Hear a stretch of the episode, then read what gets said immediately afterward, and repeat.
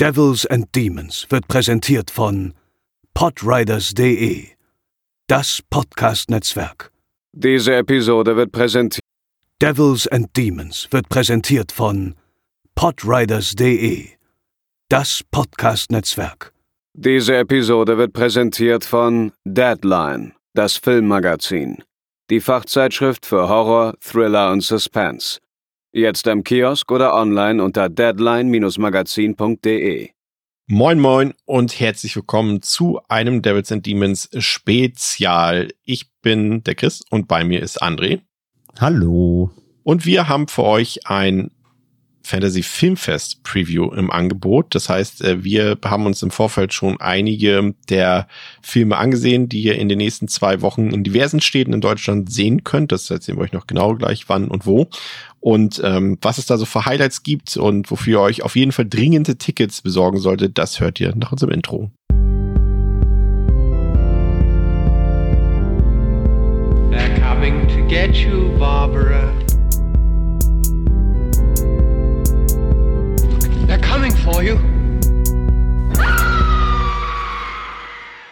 Ja, André, Fantasy Filmfest ähm, begleitet uns natürlich jetzt auch eigentlich schon im Prinzip, äh, seitdem dieser Podcast existiert, hat sich natürlich im Laufe der Zeit auch so ein bisschen geändert. Mal ist es kürzer, mal ist es länger, mal haben wir mehr Horrorfilme, mal haben wir wenige Horrorfilme, mal haben wir auch richtigen Hollywood-Bombast dabei, mal ein bisschen beschaulichere Filme. Was ist so erstmal auf den ersten Blick so dein Eindruck äh, von diesem Jahr? Was, was die Leute so erwarten können? Ohne jetzt schon gezielt auf einzelne Filme vielleicht einzugehen. Ja, ähm, also durchaus wieder viel Abwechslung. Ist eigentlich wieder so für all was dabei, was ja immer auch so ein bisschen der Knackpunkt ist bei unserer Diskussion über das Filmfest äh, schon seit Jahren. Ähm, sie waren halt nun mal äh, schon mal äh, früher, so es gibt diese 36. Ausgabe, es gibt sie seit Ende der 80er, ist halt schon wirklich schon lange. Ähm, und sie waren halt mal deutlich, äh, noch deutlich mehr im Genre. Sie haben sich ja seit ein paar Jahren sehr geöffnet.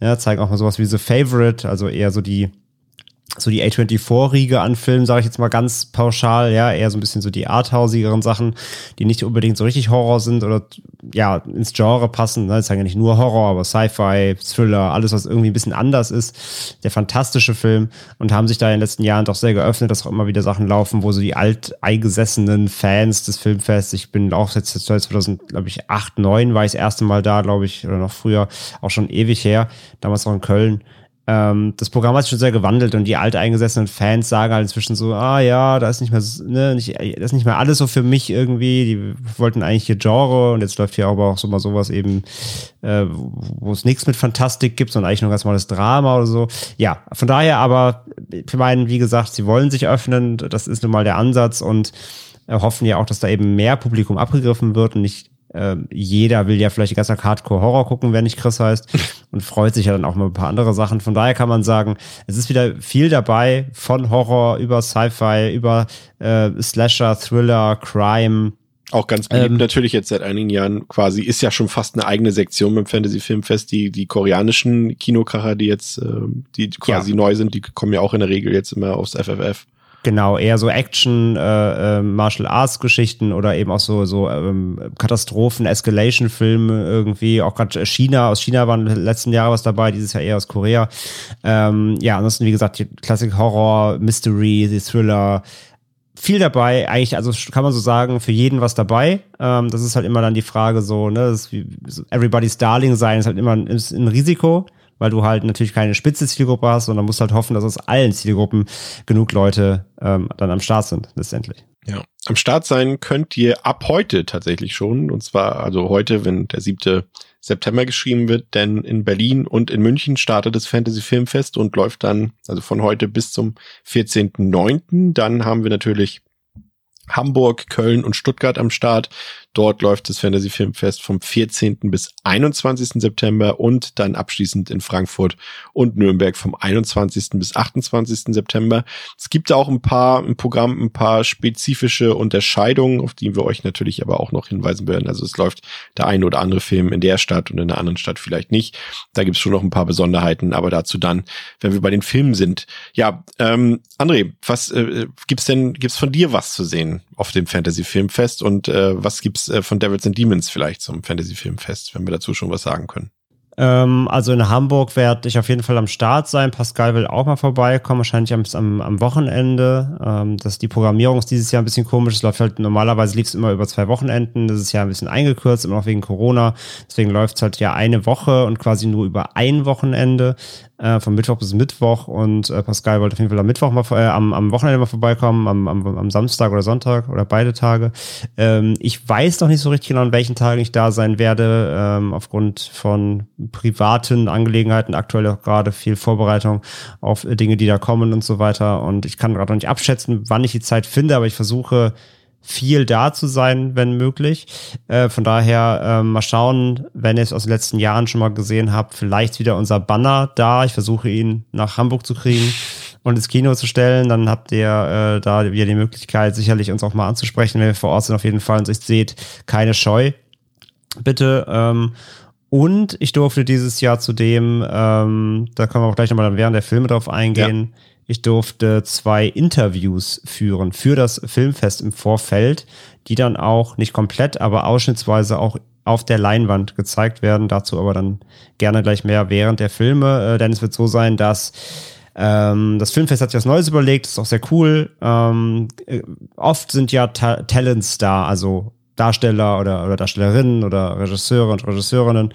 Aber meistens sind die nur in Hamburg und Berlin, in den großen Städten, vielleicht mal in München. Ja, und so Städte wie Stuttgart, Nürnberg, die gehen oft leer aus, ähm, was sowas angeht. Und um das ein bisschen zu kompensieren und da auch eben die Fans aus den Regionen ein bisschen was zu liefern, ähm, wird es jetzt in Zukunft ein auf der Fantasy Filmfest Webseite fantasyfilmfest.com eine ähm, eine Videopage geben, wo Interviews ähm, hochgeladen werden, Digital-Interviews mit diesen Talents, die teilweise vor Ort sein werden, teilweise mhm. aber auch nicht. Ähm, und die werden dann dort gesammelt, auch als Archiv zum Nachschauen. Ähm, und Ausschnitte aus diesen Interviews werden dann aber eben auf der Leinwand gezeigt. Ich glaube, ich weiß nicht, ob vor oder nach dem, nach dem spezifischen Film. Ich glaube, danach ähm, irgendwie so fünf bis zehn Minuten Ausschnitt aus diesem Video, was dann später eben in voller Länge online zu finden sein wird. Und da durfte ich dieses Jahr zwei beisteuern. Ähm, aber wir dazu gerne dann mehr, wenn wir eh durch die Filme durchgehen. Das ist der erste Schritt, Tiger, für die große Leinwand.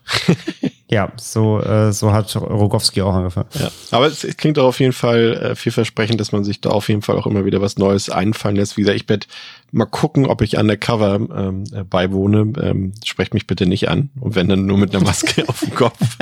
aber nein. Auf also, dem Kopf? Ja, das ist einfach. Ja. Äh, nee, also wir schauen mal. Also ihr werdet das auf jeden Fall rechtzeitig erfahren, dann noch, äh, wo wir in Hamburg anwesend sein werden und wo nicht. Also das kennt ihr ja schon von den letzten Jahren. Ja, wollen wir uns mal das Programm anschauen, würde ich sagen. Wir haben uns jetzt vorgenommen, dass wir das chronologisch anhand ähm, des Hamburger Programms nehmen werden. Die Filme, wie gesagt, äh, sind äh, größtenteils identisch. Wenn es da Abweichungen gibt, dann werden wir das auf jeden Fall erwähnen. Und ja, es beginnt am 14.09. ja mit einem Film, der gerade noch mal in den letzten Tagen und Wochen noch mal richtig an Fahrt gewonnen hat, sage ich mal. Ursprünglich äh, waren die Leute ja sehr vorfreudig auf diesen Film, äh, weil sie dachten, es wird ein guter Film. Da sind jetzt aber ein paar andere Sachen dazwischen gekommen. So ein paar Dinge, die dort angeblich hinterm Set passiert sind, ein paar Umbesetzungen. Shia LaBeouf ist rausgeflogen, äh, Sänger Harry Styles ist dafür reingekommen. Äh, dann redet jetzt Regisseurin äh, Olivia Wilde, äh, beziehungsweise Schauspielerin Florence Pugh redet nicht mehr mit Regisseurin Olivia Wilde, ist ja auch gerade in Venedig bei dem Filmfestspielen dort, dass da auch ein paar sehr merkwürdige Szenen abgelaufen sind. Chris Pine wirkt so, als will er damit gar nichts mehr zu tun haben mit dieser ganzen Sache und sitzt einfach die ganze Zeit nur gelangweilt oder gähnend oder empört äh, darum. Also Don't Worry Darling ist im wahrsten Sinne des Wortes in aller Munde, hat quasi, man könnte das, also es ist eigentlich perfekte PR, würde ich sagen, was da gerade abläuft. Aber die Frage ist natürlich, ob der Film auch gut ist. Den haben wir jetzt leider noch nicht sehen können, ähm, weil auch die Presseverführung erst in der nächsten Woche läuft. Ähm, aber irgendwie will man sich, also ich weiß nicht, manche Leute haben schon gesagt, sie würden lieber einen Film über den Film sehen, als den Film selbst gerne. Ja, es ist super weird. Also ähm, in Venedig gab es jetzt auch eine Pressekonferenz, da hat Olivia Wilde ja auch wieder alles bestritten. So, dass die Presse hat das ja aufgebauscht und so schlimm wäre das alles gar nicht. Aber ja, man sieht ja die Bilder, wenn die da zusammen, der Cast zusammen da sitzt, die gucken sich im Arsch nicht an teilweise. Und, und äh, ich glaube, ja. das beste Beispiel war, als, als Olivia Wilde gesagt hat, ja, Florence Pugh kann nicht zur Pressekonferenz kommen. Und du hast dann gesehen, wie Florence Pugh einfach so durch Venedig gelaufen ist, einfach nichts zu tun hat und sich dort im Kleid präsentiert hat, nur um nochmal klarzustellen, naja, eigentlich habe ich gerade also Zeit da dafür. war ich schon, ne? Also Ja. beziehungsweise, nee, es war wohl so tatsächlich, sie kam zu spät, weil sie ja gerade Dune 2 dreht Mhm. und sie kam wohl zu spät, das stimmt wohl. Aber danach war sie halt dann direkt irgendwie mit Aperol Spritz in der Hand unterwegs und Ja. hat sich in Venedig filmen lassen. Also so, so, so ernst kann es nicht gewesen sein. Aber tatsächlich, dass sie keine Zeit für die Promo für den Film hat, liegt daran, weil sie bei Dune am Set aktiv ist. Ähm, aber wie gesagt, jetzt in der Pressekonferenz gestern hat sie gesagt, das wäre alles gar nicht so schlimm, die Presse hat das mehr aufgebauscht, aber dass da irgendwas im, im, im, im Argen liegt, siehst du den Leuten einfach an. Auch dieses Ja. geile Video, was da rumgegangen ist, wo Chris Pine und Harry Styles im Interview sitzen. Harry Styles erzählt einen irgendwie von, ja, der Film ist so besonders, weil er fühlt sich an wie ein echter Film und ich liebe ja auch Film. Und Chris Pine sitzt halt so und guckt da, du siehst, du siehst innerlich stirbt der gerade ab, so. Ja. Also, dass da, glaube ich, irgendwas gelaufen ist, sieht man. Ja, man, man darf Ähm, ja natürlich an der Stelle nicht vergessen, also wie gesagt, eigentlich sollte ja die Rolle von, von Harry Styles von Shia LaBeouf gespielt werden und da ist ja wohl Ja. irgendwas vorgefallen, da gibt's ja nur diese Aussage, wir wissen beide, was hinter den Kulissen vorgefallen ist und was nicht. Und jetzt ist natürlich das, Kont also was in An- Anführungszeichen kontrovers ist natürlich die Besetzung von Harry Styles, der natürlich A, kein Schauspieler in dem Sinne ist und B, natürlich auch noch der aktuelle Lebensgefährte von Olivia Wilde ist, was die Sache vielleicht noch ein bisschen prekärer macht, dass denn da auch so ein bisschen, ja, Vitamin B sozusagen da reinkam, was vielleicht Genau. dem Rest der Besetzung, die da anders geplant hatte, vielleicht nicht so ins Bild gepasst hat. Genau, genau. Und letzten Endes, ey, ich glaube halt auch, das ist ja, also du sagst halt PR, ja, aber das ist schon wieder negative PR. Jetzt kommen wieder manche, sagen, es gibt keine negative PR. Ich sage doch, gibt's. Ähm, das überschattet nämlich gerade den Film. Das tut ihm überhaupt nicht gut. Weil der Film ist eh nicht groß. Das ist ja kein Blockbuster oder so. Ne? Das ist ja ein relativ kleiner Film. Das Budget ist auch recht überschaubar gewesen und so.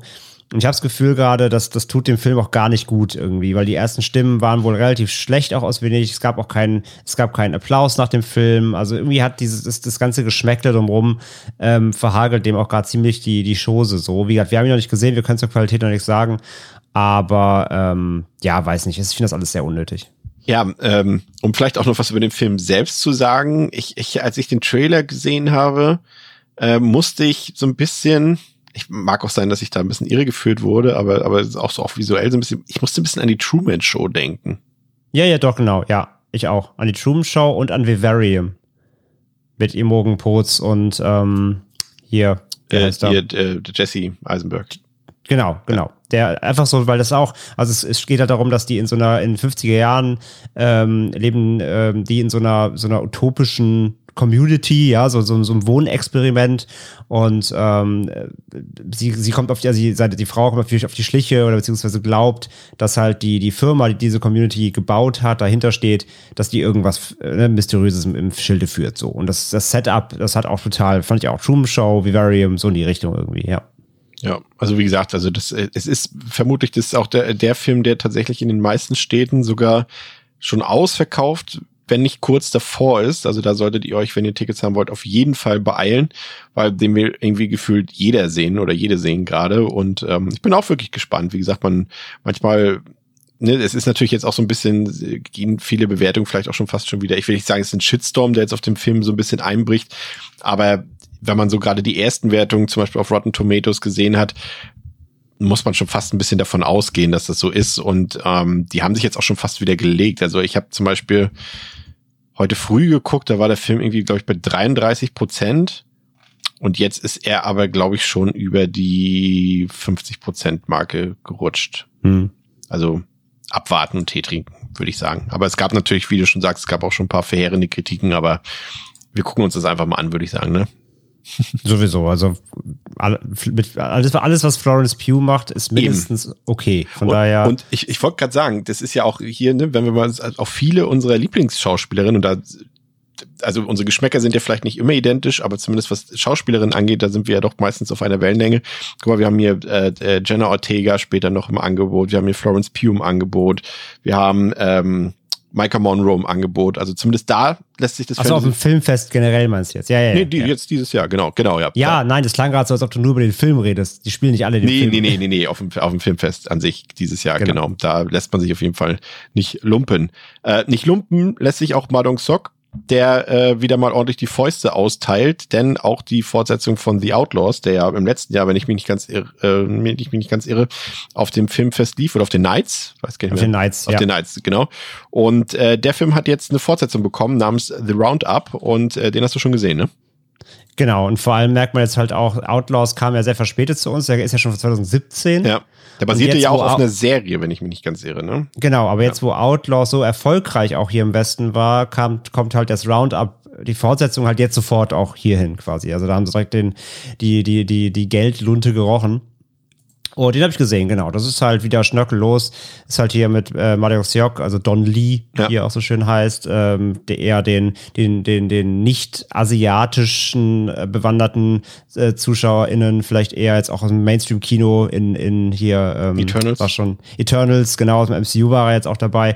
Ansonsten halt eben eher so der Dampfhammer. Schröck äh, vergleicht ihn bei Joel geschehen, da haben wir ihn auch besprochen, den Film.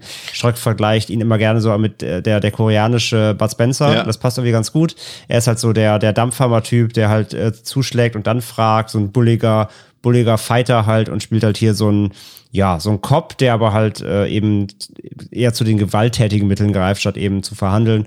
Und den versteckt nach Vietnam hier und er muss einem Kollegen ähm, äh, gerät er an so einen, in Anführungszeichen, Serienkiller und äh, dann gibt's fleißig aufs Maul mit unkonventionellen Mitteln. Der Roundup ist auch noch ein bisschen lustiger als Outlaws, was manchmal ein bisschen komisch war, weil Outlaws hatte auch seine Momente, aber die waren dann eher so wie asiatisches Kino immer mit Comedy in solchen Momenten umgeht. Also Comedy Anführungszeichen, ne? Da gibt's mal einen flapsigen Spruch oder so oder ein bisschen Overacting. Äh, Outlaws war sonst aber eher sehr ernst und Roundup hat schon eine deutliche, deutliche Comedy-Kerbe so bekommen. Mal gucken, es sollen, es sind ja jetzt schon acht Teile angekündigt.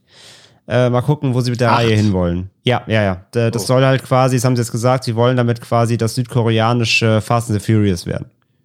Ja, ja, also ich sag mal so, ich will mich nicht beschweren. Ich, ich finde, äh, Donny ist ja ein sehr charismatischer Typ, den sehe ich auch wirklich sehr gerne. Also wenn, ähm, wenn die Drehbücher halbwegs passen, dann gucke ich mir das gerne an. Also Sie müssen sich halt irgendwas einfallen lassen, ne? Also, ähm, ich meine, und allein inszenatorisch sind die, die, die koreanischen Actionfilme, die auf diesem alles. Level sind, die sind nie, da ist nie irgendwas zu beanstanden. Wir haben ja später auch noch ein paar andere Filme aus dem Sektor da und da weißt du immer schon irgendwie gefühlt, dass es ja, man muss es so sagen. Korea, also natürlich, es kommen nicht alle Filme zu uns und da werden wahrscheinlich genauso viele schlechte Filme gedreht wie in jedem anderen Land auch. Aber sag ich mal, das, was ins Kino kommt dort, das sind ja die Perlen. das, das hat gefühlt irgendwie immer so einen gewissen Mindeststandard, den Genau. du in anderen Ländern aktuell nicht hast.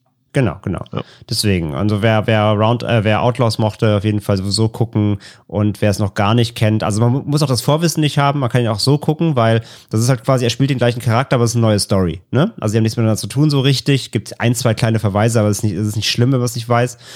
Ähm, und ich sag mal so, Don Lee gibt in den ersten fünf Filmminuten einem aus einer Anstalt ausgebrochenen Irren mit Messer eine Clothesline, sodass meine, meine äh, Soundanlage die Katzen erschreckt hat, weil es so laut war.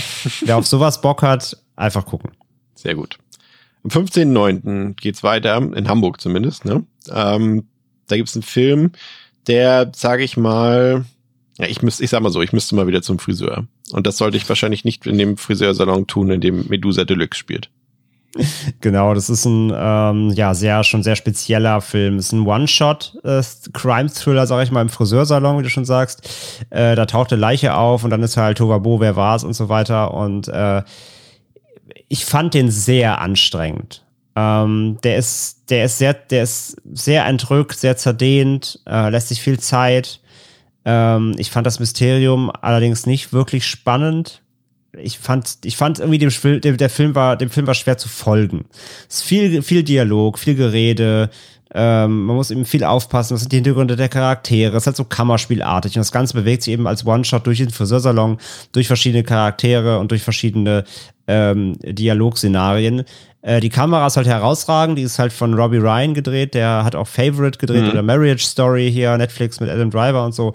Sieht super aus, alles geil, also kameratechnisch wirklich, wirklich ein geil, geiles Ding.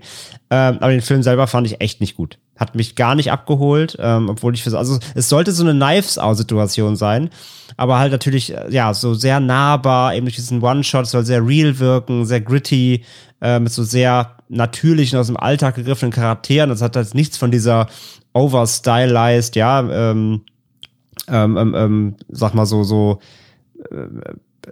Orient Express Mäßigkeit eines Ja. eines Kni- ne, eines eines ähm, äh, Knives Out, sondern es ist halt sehr sehr nahbar und sehr sehr dicht dran und sehr echt soll das wirken. War nicht war gar nicht meins irgendwie. Hat mich nicht erreicht. Fand auch die Auflösung nicht nicht nicht gut, also nicht clever irgendwie. War nicht mein Film. Aber wer auf so One-Shot-Sachen steht, vor allem, ähm, und vielleicht eben auch mit so eher so, also er sieht aus, der könnte auch so ein N24-Film sein. Ist er nicht, aber so dieses Gespür davon hat er eben, ne? Alles eher sehr echt und, und dra drama-esk. Und dann eben so als Crime-One-Shot. Wem das, wem das zusagt, schaut's euch an. Meins war es leider nicht so ganz.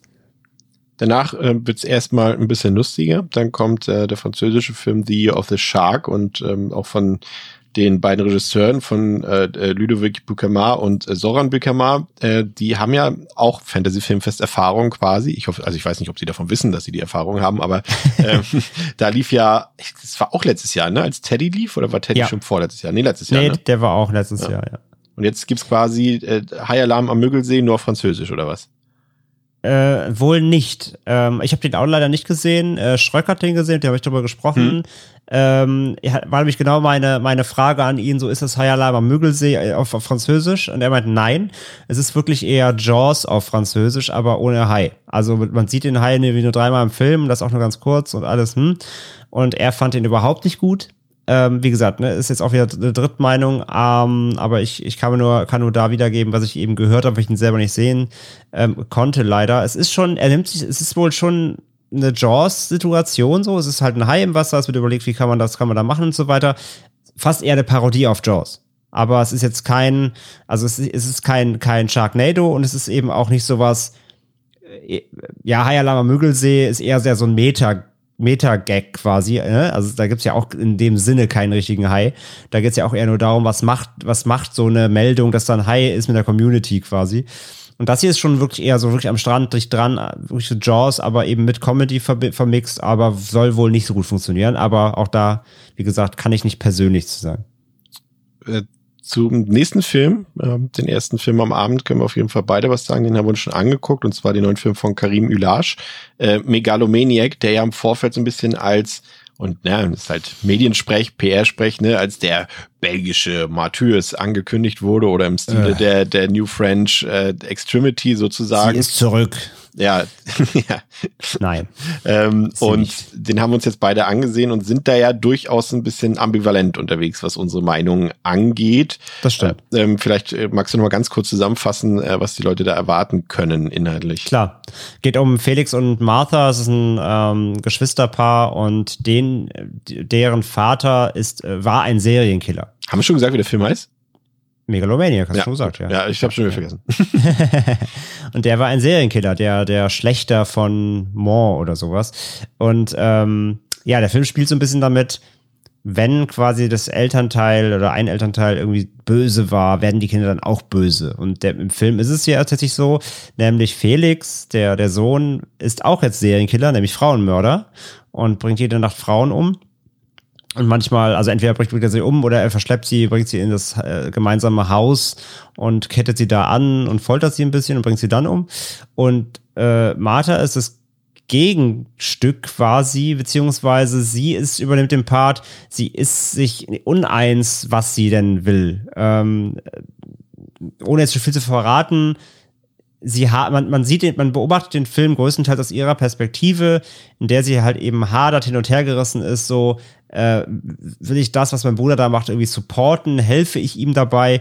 Oder ja, will ich das eigentlich gar nicht, habe ich eigentlich Mitleid, äh, manchmal hat sie diesen Drang, diesen Frauen zu helfen, auf der anderen Seite dann wiederum äh, verhindert sie aber ihre Flucht und so weiter, also sie ist ja eben sehr hin und her gerissen zwischen diesen äh, Gefühlswelten, während sie gleichzeitig aber auch irgendwie in Anführungszeichen normal arbeiten geht als Putzkraft, wo sie aber auch in dieser Firma, in der sie arbeitet, auch persönlich ähm, auch noch sch schlimme Dinge erfährt.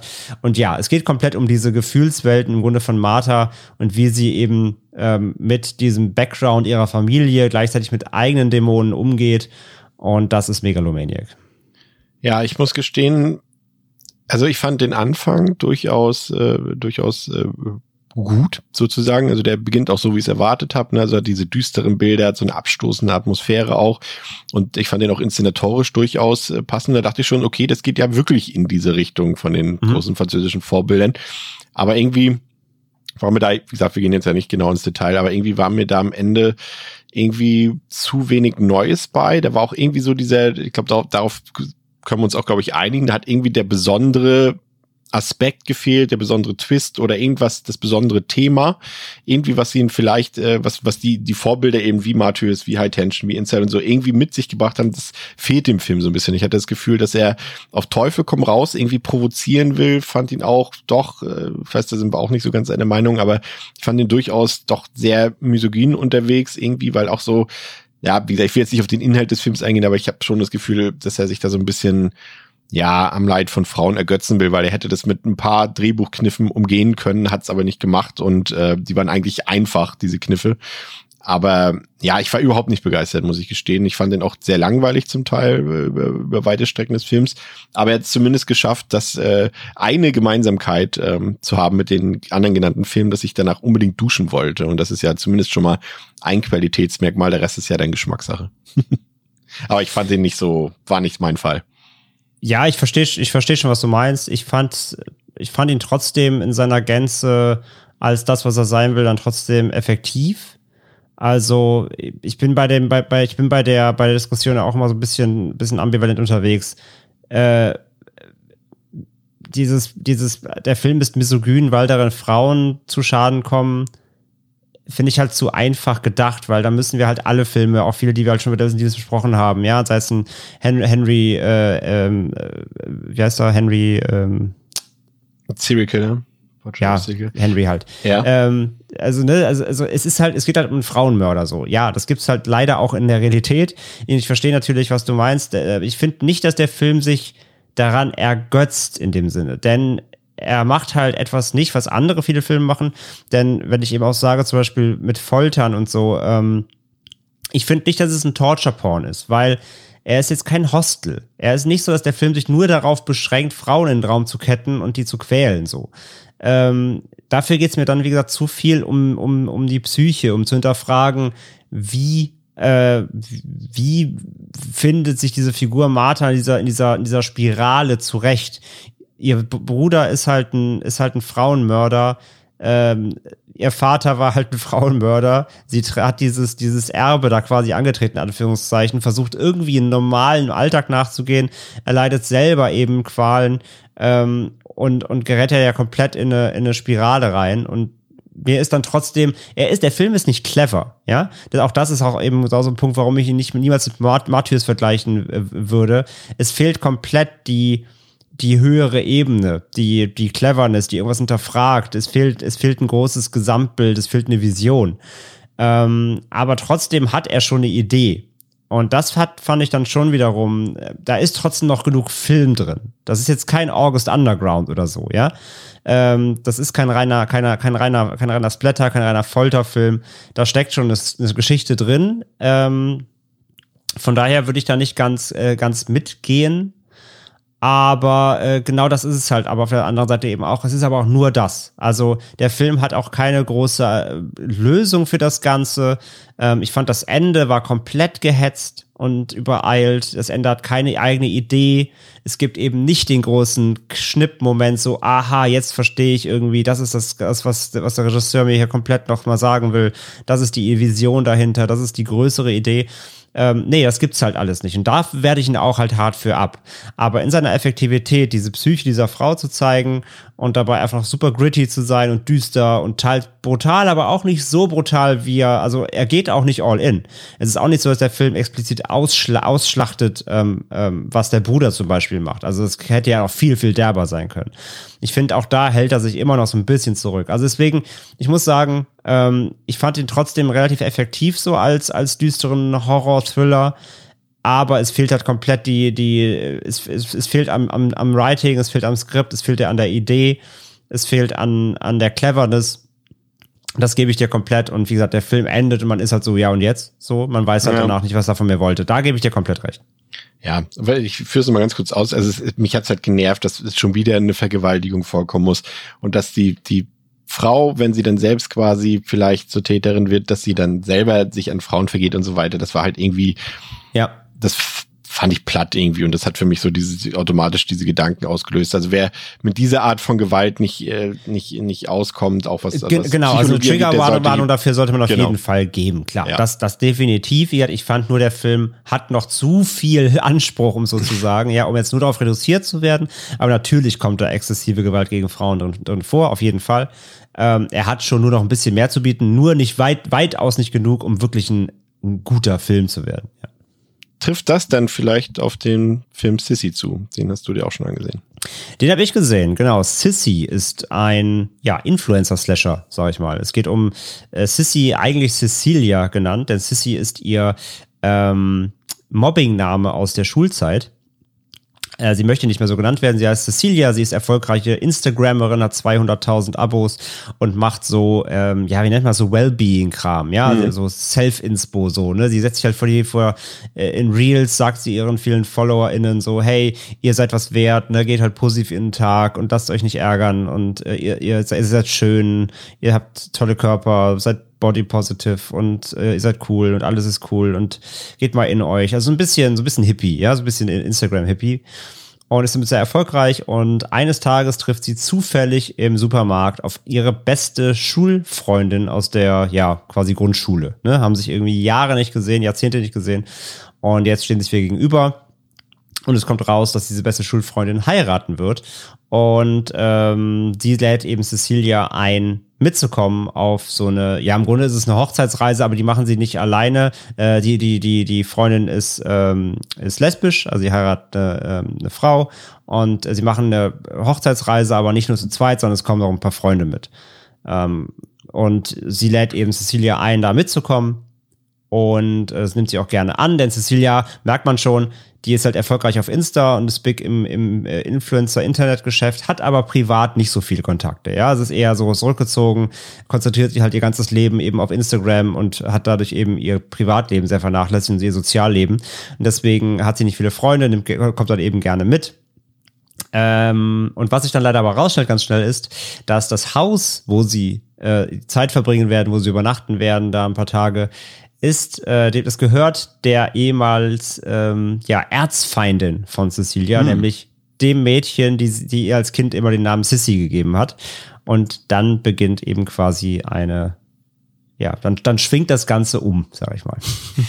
Ohne was zu verraten. Und ähm, den fand ich ziemlich gut. Der fängt extrem stark an. Ich war schon äh, wirklich fast dabei zu sagen, oh, jetzt das hier mein erstes, äh, nicht mein erstes, aber das wird ein richtiges Highlight.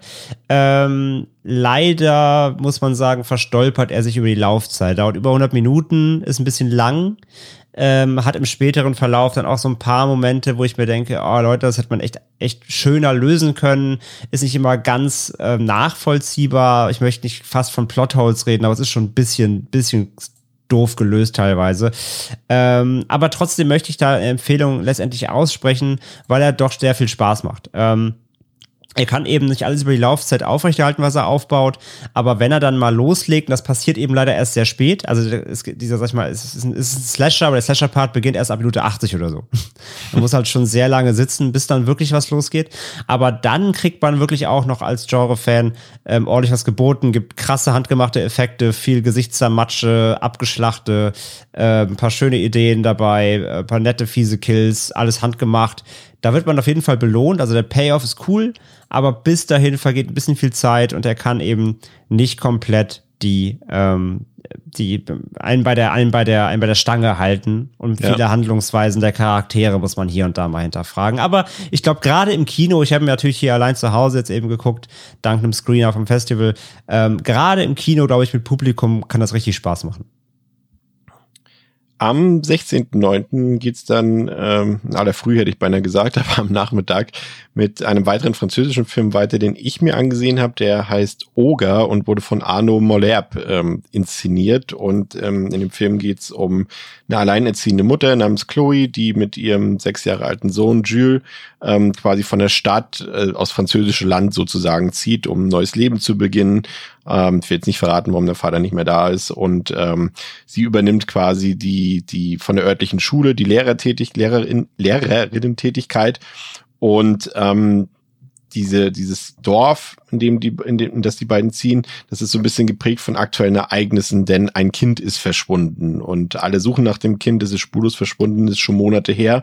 Und dann gibt es da noch den, so einen mysteriösen Arzt, den Mathieu und der bandelt dann auch direkt mit, mit Chloe so ein bisschen an, aber der Sohn ist irgendwie sehr misstrauisch und er vermutet, dass dieser Arzt irgendwie dahinter stecken könnte und er denkt, dass der sogar ein Monster sein könnte, also ein Oger in Anführungszeichen.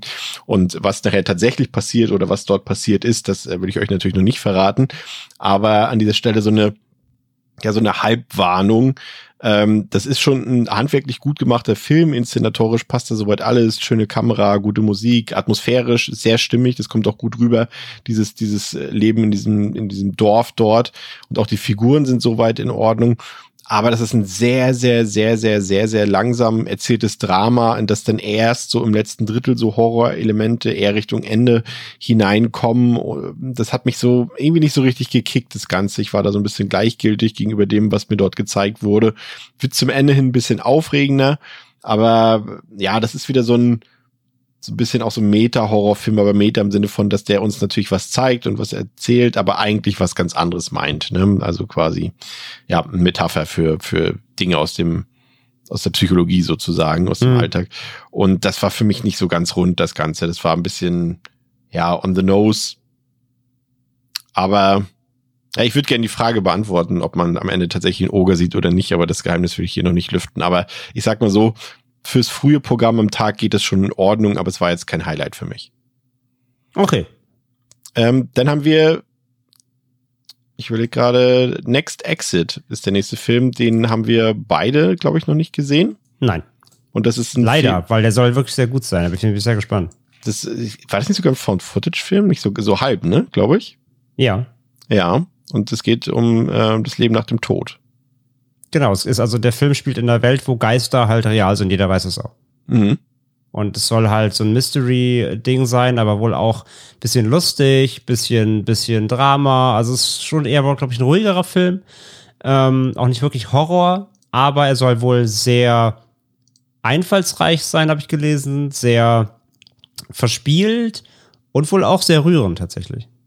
Klang auf jeden Fall von der Beschreibung sehr interessant. Äh, den Müssen wir uns auf jeden Fall noch angucken, würde ich sagen. Ja, auf den habe ich auf jeden Fall Bock, ja.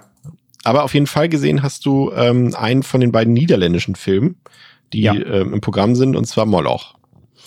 Genau, das ist ein ähm, Folk-Horror-Film aus eben äh, Holland und ja, das, also Moloch ist so eine, es äh, gibt es in der Folklore, ist so eine, ich glaube, das ist, was war das nochmal genau, irgendwie so eine, so eine ja, so ein Dämon halt eben, äh, eine Frau, die, glaube ich, ihr ich krieg's nicht mehr ganz zusammen. Eine, also auf jeden Fall ist es eine weibliche Dämonin, der wurde Unrecht getan. Ich glaube, ihr Kind wurde geraubt und jetzt will sie Neues äh, halt sich aneignen.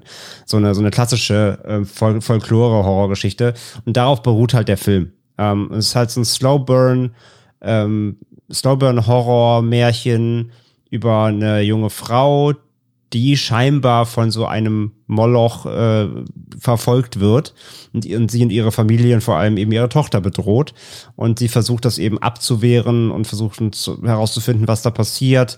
Es tauchen nämlich plötzlich irgendwie Leichen auf rings um das Haus ihrer Familie, ähm, die, die vergraben gefunden werden und steht dann so ein Ermittler zur Seite, der ihr dann das auch irgendwie glaubt, beziehungsweise ja, selber merkt, dass da irgendwas seltsam ist und die forschen dann da auch nach und so weiter. Und es geht aber auch viel eben um die Familie selbst, um das Verhältnis von Tochter zur, zur, zu den Eltern, weil das ist nicht gut. Die sind, glaube ich, getrennt, aber sehen sich halt noch häufig, weil die in so einem kleinen Mini-Kaff mit drei Häusern halt leben und ähm, äh, unweigerlich auf damit zu tun haben. Der Vater ist Alkoholiker und äh, es ist halt so schon auch wieder so ein ähm, ich, ich sag das wieder, wenn du es nicht magst, ein Elevated-Ding halt. Ne? ähm, also geht schon wieder eher in die Richtung Drama mit Horrorelementen, aber die Horrorelemente, wenn sie dann kommen, sind wirklich stark. Also, also gab es echt ein paar Szenen, die haben mich echt gut verjagt so. Die kommen auch sehr aus dem, aus dem Nichts, gerade weil der Film so ruhig ist. Wenn es dann wirklich mal drastisch wird oder, oder kurz hart oder, oder erschreckend, dann, dann tut es auch weh. Da sind einige fiese Sachen dabei. Ähm, und ich fand das Ende sehr konsequent, muss ich sagen, ohne jetzt irgendwas zu verraten. Das hat mir gut gefallen. Ähm, letzten Endes aber auch hier wieder für mich, er konnte auch hier wieder nicht komplett über die ganze Laufzeit alles auf Stand halten. Er dauert auch wieder 100 Minuten. Er ist sehr langsam, also da muss auch wieder sehr Bock drauf haben, sich auf einlassen. Ähm, aber ich fand ihn sehr solide. Ist für mich so ein typischer Dreierfilm so. Hat viele Stärken. Kann es nicht ganz über, über die Ziellinie bringen. Aber eine Cook-Empfehlung würde ich ihm trotzdem mitgeben wollen. Anschließend wäre ja theoretisch Zeit fürs Abendbrot, aber das sollte man an dem Tag tunlichst vermeiden, denn da läuft Family Dinner. Ja, da gibt's ja schon quasi schon Abendbrot. Ja. Genau, das ist ein ähm, österreichisches Regiedebüt von Peter Hengel. Ähm, und das ist so ein, ich sage, ich habe es Globuli abnehmen Horror-Thriller. Ähm, ein junges Mädchen fährt zu ihrer Tante aufs Land, also ähm, von, von Wien. In Wien lebt sie mit ihrer Mutter, zieht, äh, begeht aufs Land für so eine kleine ähm, Ferienausflug. Ich glaube, eine Woche soll sie da bleiben, äh, zu ihrer Tante. Ähm, das junge Mädel ist ähm, sehr übergewichtig, äh, kriegt schnell mit, so auch sehr unzufrieden damit. Ähm, es scrollt auf Social ständig nach irgendwelchen Diät-Tipps und so weiter. Simi heißt, heißt das Mädel. Äh, gespielt von Nina äh, Cutline. Das ist ganz, ganz, ganz smart. Es gibt zwei, es gibt zwei äh, Kids oder Teenies in dem Film und beide Schauspieler von den, äh, von den beiden, die haben beide vorher noch nie was gespielt. Und das ist super gut, weil die spielen beide super, aber die spielen so echt. Also denen wurde quasi echt gesagt, spielt Martinis. Und das fühlt sich richtig echt an, weil die einfach keine große Bühne, also die haben keine, keine Schauspielerfahrung groß. Und das, das, das funktioniert trotzdem super, weil das sehr intim ist, weil der Film hat quasi nur, nur vier Figuren. Ähm, dann die Tante, zu der sie hinfährt, die lebt da mit ihrem ähm, Lebensgefährten. Und die Tante ist fast wieder, jetzt kommen wir fast wieder ein bisschen jetzt zu Sissy, die ist Influencerin. Oder zumindest nicht Influencer, ein bisschen Influencerin, aber vor allem ist sie Autorin, die, die schreibt so Bücher und schreibt Blogs über ähm, ja auch so Self-Care, ne? Ja. Aber eben alles auf so ein bisschen Homöopathie-Basis so, ne? Also gesund essen und kochen, so um Ernährung, aber auch so ein bisschen äh, ja so Kräuterhexenmäßig unterwegs, ne? So. Und ähm, Simi hofft halt so ein bisschen, dass wenn sie da Zeit bei ihrer Tante verbringt, dass die, weil sie sich ja auskennt, ihr so ein bisschen beim Abnehmen helfen kann und so. Aber Simi merkt recht schnell, dass da irgendwas weird ist. Denn zum Beispiel immer, wenn es was zu essen gibt, kriegt nur der Sohn von der Tante, ähm, also der, der, der Lebensgefährte ist nicht der Vater, der Sohn von der Tante kriegt immer was zu essen, alle anderen müssen fasten. Auch, auch sie halt. Also sie dann eh, weil, weil sie sagt ihr das dann von wegen so, ne, hier, ich will wieder abnehmen, das ist ja perfekt, dann machst du jetzt mit hier bei uns beim Fasten. Ähm, die wollen fasten für irgendein großes Fest, was bald kommt. So, nur der Sohn darf essen. Warum auch immer, ne? Findet sie schon mal weird. Mhm. So. Und mehr will ich mal gar nicht sagen. Und daraus entspinnt sich dann eben so ein kleines, ja, Kammerspiel nicht direkt, also spielt das meiste spielt in diesem Haus, diesem Landhaus, wo sie sind. Es gibt auch ein paar Szenen noch draußen und so, ein bisschen im Wald und so. Aber ist schon eher Kammerspielmäßig es gibt halt nur diese vier Charaktere und da entspannt sich eben so ein kleiner Familien Folk, auch so Horror, Thriller, ja. Wie gesagt, mehr will ich gar nicht sagen, beim Film ist am besten nicht viel zu wissen. Und ähm, den fand ich auch sehr, sehr solide. So, ähm, man kennt halt schon vieles von den Motiven. Der Film macht jetzt nichts neu, aber er sieht fantastisch aus. Er ist super geschossen, er ist super gespielt, wie gesagt. Ähm, auch gerade die Tante äh, von, von, wird von Pia, Pia Herzeger gespielt. Ähm, die kennt man vielleicht so ein bisschen aus dem österreichischen Film, wer da bis, bis zu Hause ist. Und ähm, das ist alles wirklich sehr, sehr hochqualitativ, aber man kennt eben schon viele der Motive und ich fand den auch dann doch sehr vorhersehbar. Ne? Also worauf es hinausläuft, kann man sehr schnell ablesen. Ähm, das muss man einfach dann auch sagen. Aber trotz allem war sehr solide und ich hatte halt auch hier, das ist einer zum Beispiel der Filme, wo ich die Ehre hatte, den Regisseur dann zu interviewen. Ah. Den Peter Hengel und das hat echt großen Spaß gemacht, denn der war sehr talkative. Ich glaube, wir haben eine Stunde gequatscht ich glaube, wir hatten 20 Minuten eingeplant, wir haben eine Stunde geredet. äh, war super spannend, er hat tausend Sachen erzählt, zum Beispiel allein, dass dieses, diese Farm, dieses Haus, in dem sie da wohnen, das alles spielt, haben die, mussten irgendwie, ich glaube, viermal die Location wechseln, beziehungsweise viermal wurde die Location abgesagt, bevor sie eine, eine Finale hatten. Und quasi dreimal haben sie schon angefangen, die Sets aufzubauen, bevor es dann wieder hieß, nee, müssen wieder weg hier. War wohl alles richtig schwierig, harte Konditionen da gehabt, ähm, aber ja, wirklich viele Insights äh, bekommen hier von einem von einem Regiedebütanten und es war sehr, sehr cool. Ähm, von daher, also ich würde eine Empfehlung abgeben, allein weil ich immer gerne so, ich sag immer, support your local cinema, ähm, auch wenn es von den Nachbarn ist, aber nee, kann man schon machen auf jeden Fall. Sehr gut. Ja, und wer ähm, in Joachim Triers The Worst Person in the World die weibliche Hauptfigur noch nicht als worse genug empfunden hat, der sollte sich ähm, Sick of Myself ansehen, ähm, denn das ist so ein bisschen, ja, ich würde schon fast sagen, ich habe ihn jetzt noch nicht gesehen, aber ich weiß, es ist schon fast wie eine wie eine ungewollte Satire auf äh, The Worst Person in the World ist. Da geht es auch quasi um eine Beziehung zwischen äh, ähm, ähm, ähm von zwischen Senior und Thomas, die äh, ja eher eine ja, ich will nicht sagen eine toxische Beziehung führen, aber nicht gerade eine gesunde Beziehung führen. Und da ändern sich so ein paar Sachen dort im Status der einzelnen Figuren. Und die eine Figur, die versucht sich dann ja quasi eine andere Persona zuzulegen und verhält sich auf einmal komplett anders. Und das kommt vielleicht nicht bei allen Leuten besonders gut an. Und das soll durchaus ähm, ja Krawall. Für Krawall sorgen, würde ich sagen. Ist auch ein norwegischer Film und äh, da soll es richtig abgehen und ähm, ja, ist eher so eine schwarze Komödie. Genau. Ne? Ja. Ja. Genau. Aber auch Ja. so, so Richtung geschmacklos. So ein bisschen Buddy Horror auch noch mit bei. Mhm. Also den äh, sollten wir beide uns auf jeden Fall angucken. Und ihr solltet euch den auch angucken. Der Ja, hat ich auch sehr gute drauf, Kritiken bisher bekommen. Wie gesagt, wir haben ihn leider bis jetzt noch nicht gesehen, aber ähm, ich glaube, der gehört auf jeden Fall zu den Filmen, die auf der Haben-Seite gehören. Ja. Glaube ich auch, ja. Das war dieser Tag ähm, und am dann haben wir den Samstag, den 17.09. und ähm, der beginnt mit einem, wenn ich mich nicht ganz irre, mit einem spanischen Film. Mhm. Ja, me- mexikanischer. Ach, mexikanischer Film. Genau. Ähm, das ist Huesera. Das äh, kann ich aussprechen, weil ich mir das 444 Mal äh, vorher sagen lassen habe, wie man das ausspricht, von der Regisseurin Ich selbst, jetzt nämlich ganz beabsichtigt gar nicht in den Mund genommen. Denn auch mit der, denn auch hier hatte ich das, äh, das Privileg, das Interview führen zu dürfen, nämlich, das war der zweite Film. Und da war ich auch sehr, sehr im Nachgang dann auch sehr froh drum, weil das war wirklich sehr cool. Nicht, dass der Film sehr cool ist, das, das Interview war verdammt cool. Nämlich, ähm, das ist auch ein Regiedebüt von Michelle Garza Cervera und äh, eben eine Mexikanerin und habe dann im Interview auch zehnmal vorher noch gefragt, wie man ihren Film richtig ausspricht. Ähm, im Film geht's um eine junge Frau, die ist schwanger, beziehungsweise die versucht, äh, hardcore schwanger zu werden mit ihrem, ähm, mit ihrem Mann. Ähm, hat länger nicht geklappt, aber dann klappt's in die ersten fünf Filmminuten, kein Spoiler. Ähm, und es klappt endlich. Und ja, im Laufe dieser Schwangerschaft merkt sie aber ja verschiedene Dinge, denn zum einen merkt sie natürlich, wie der Körper verändert sich. Ne? Schwangerschaft bringt viel, viel mit sich, ähm, Gefühlschaos und Hormone und so weiter und so fort. Und es geht zum einen im Film um die Angst vor Schwangerschaft oder die Angst, was Schwangerschaft mit sich bringt und natürlich auch dann äh, die Angst vor später dann eben das Kind zu haben, zu erziehen und so weiter, aber auch vor allem um falsche Lebensentscheidungen, beziehungsweise der Film hinterfragt so ein bisschen, dass wenn du wenn du ein Leben lebst, was vielleicht gar nicht dein Leben ist, sondern du quasi ein Leben lebst, was andere von dir verlangen. Ja, also es geht vor allem da ähm, im Raum da im Mex mexikanischen Raum, da spielt halt Familie eine große Rolle. Ähm, es sind eher große Familien, man, man, ja, man isst zusammen immer, man feiert zusammen, man hat große Familienzusammenkünfte.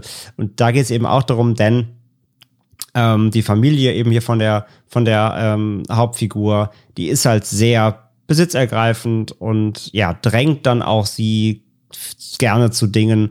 Und der Film ähm, hinterfragt das so ein bisschen so, wie kann man aus etwas ausbrechen, aus einem Leben, das eigentlich, das man selber gar nicht will, sondern das, das einem auferlegt wurde und so weiter. Und verbindet das Ganze mit ähm, Body Horror. Und den fand ich wirklich extrem stark. Das ist so mit mein Highlight des Festivals. Von den Filmen, die ich bisher gesehen habe, natürlich. Ähm, aber den fand ich wirklich stark. Der ist fantastisch gespielt. Die Hauptdarstellerin ist super. Ähm, der sieht richtig gut aus, der Film. Der hat richtig coole Kameraeinstellungen. Der hat creepy Horror-Momente. Ähm, also bewegt sich jetzt trotz der äh, großen Botschaften, die da drin stecken, jetzt nicht auf so einem Moloch-Level, ja, der nur ab und zu ein bisschen Horror auspackt, äh, sondern hier gibt's schon viel Horror, auch wirklich creepy, ähm, so ein bisschen Richtung Grudge-mäßig geht das so, aber jetzt auch jetzt nicht das Rad neu erfunden, aber wirklich schön geschossen, schöne Ideen, schön creepy, schöne Momente. Ähm, dazu einfach dann trotzdem auch eben wirklich ähm, ja schwere Momente, ähm, so Familienkonfrontation, einfach einfach unangenehme Momente, denen man gerne im Leben halt aus, dem- aus dem Weg gehen will, aber denen man sich vielleicht irgendwann stellen muss. Und das Ganze dann auch noch verknüpft. Und das fand ich nämlich ganz spannend ähm, mit einer Punker- Punker-Geschichte, denn ähm, die Hauptfigur war früher in der Punk-Szene aktiv und ist da halt rausgegangen, um eben diesen Mann zu heiraten.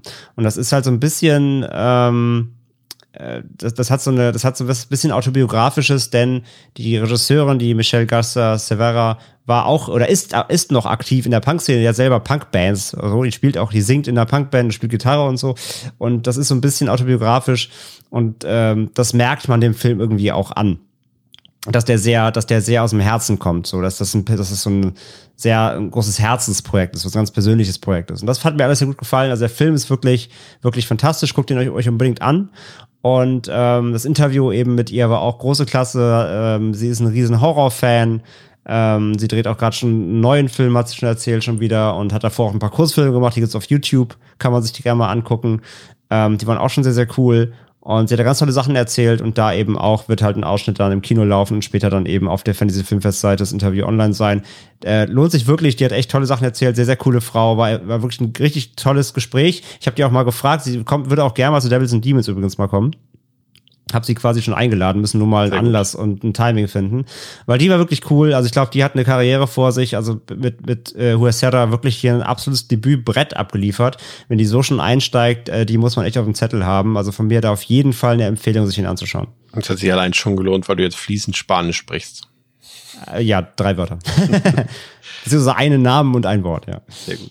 Ähm, ebenfalls am äh, 17.09. am äh, Nachmittag äh, läuft der neue Film von Aaron Moorhead und von Justin Benson, die ja nun auch quasi ähm, Stammgäste letztendlich sind mit ihren Filmen auf dem Fantasy Filmfest. Absolut. Wir haben The Endless äh, lief dort. Wir haben ähm, jetzt habe ich gerade schon jetzt Syn Synchronic. Synchronic, genau. Und natürlich Spring. genau Spring. Und auch der neue Film Something in the Dirt. Ähm, in dem die beiden sich, also nicht sich selbst spielen, aber in dem die beiden quasi auch die Hauptrollen direkt wieder übernommen haben. Ähm, auch der läuft auf dem Fantasy Filmfest. Ähm, den haben, hast du den schon? Nee, den haben, hast du nicht gesehen, ne? Nee, leider nicht. Es gibt keine Screener.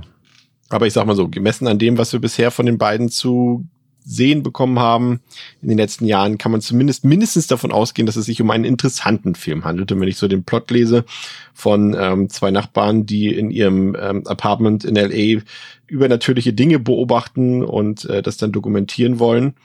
Ähm, um Fame zu werden. Um, um genau. Um also passt ein bisschen die Story von Nope. Ja. Ja, ich bin mal ganz, ich bin mal sehr gespannt, denn der Film soll halt zum Teil Comedy sein. Es soll ein Comedy-Teil drin sein. Und das wäre neu, weil die hat noch nicht, die hat noch keinen Comedy-Film.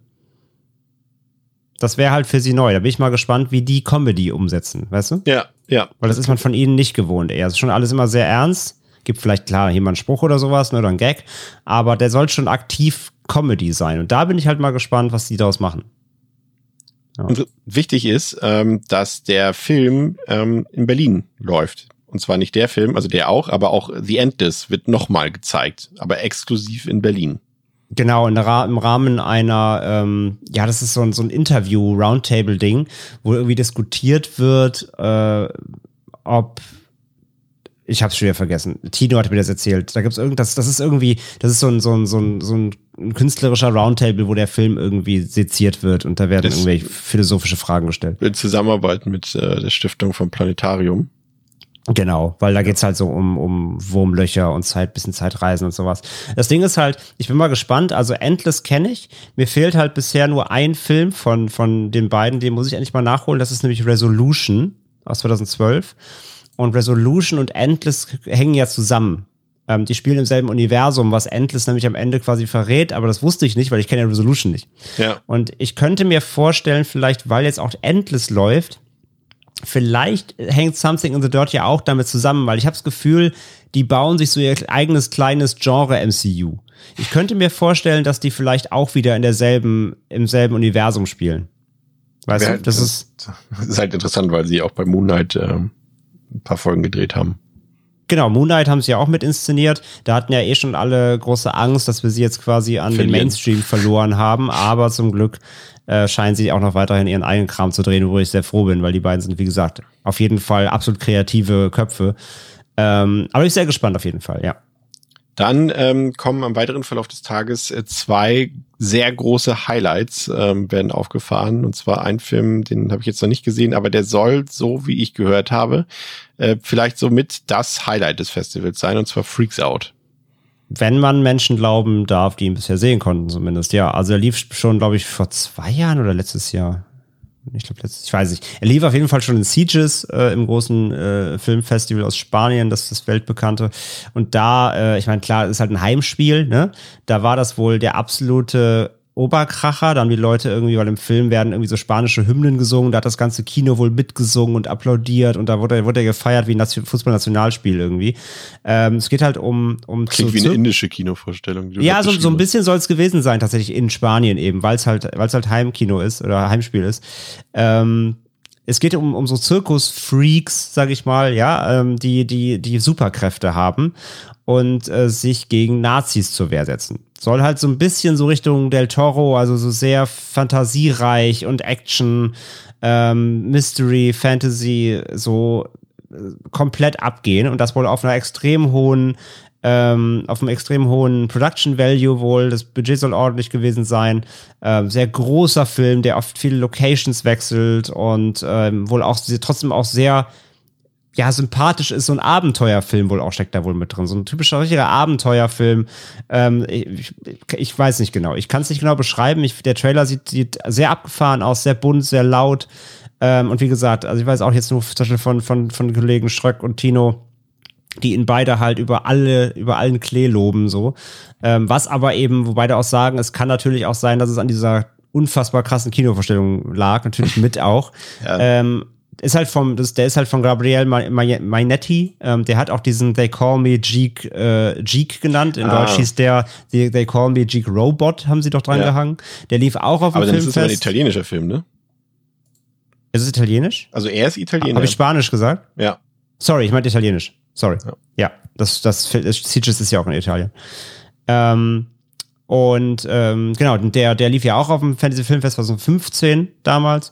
Und das ist jetzt eben sein, ähm, sein neuer Film. Und ja, wie gesagt, die bisherigen Stimmen sind schon sehr, sehr, sehr gut. Hat eine aktuelle 3,6 auf Boxed. Also ich denke schon, dass man sich den angucken sollte. Ja, klingt gut. Und wenn man dann eh schon da drin sitzt, dann sollte man sich auch äh, Watcher angucken äh, von Chloe Okuno. Das ist ähm, sehr spannender Slowburn-Thriller, der sich, ähm, also ich fand, der hat sich so ein bisschen angefühlt wie mein Lieblingsfilm Lost in Translation, aber in Rumänien. ähm, und, und das Ganze so gemischt mit so allen Elementen, die man so aus dem, aus dem klassischen Spannungskino kennt. Also hat, hat Giallo-Elemente, finde ich.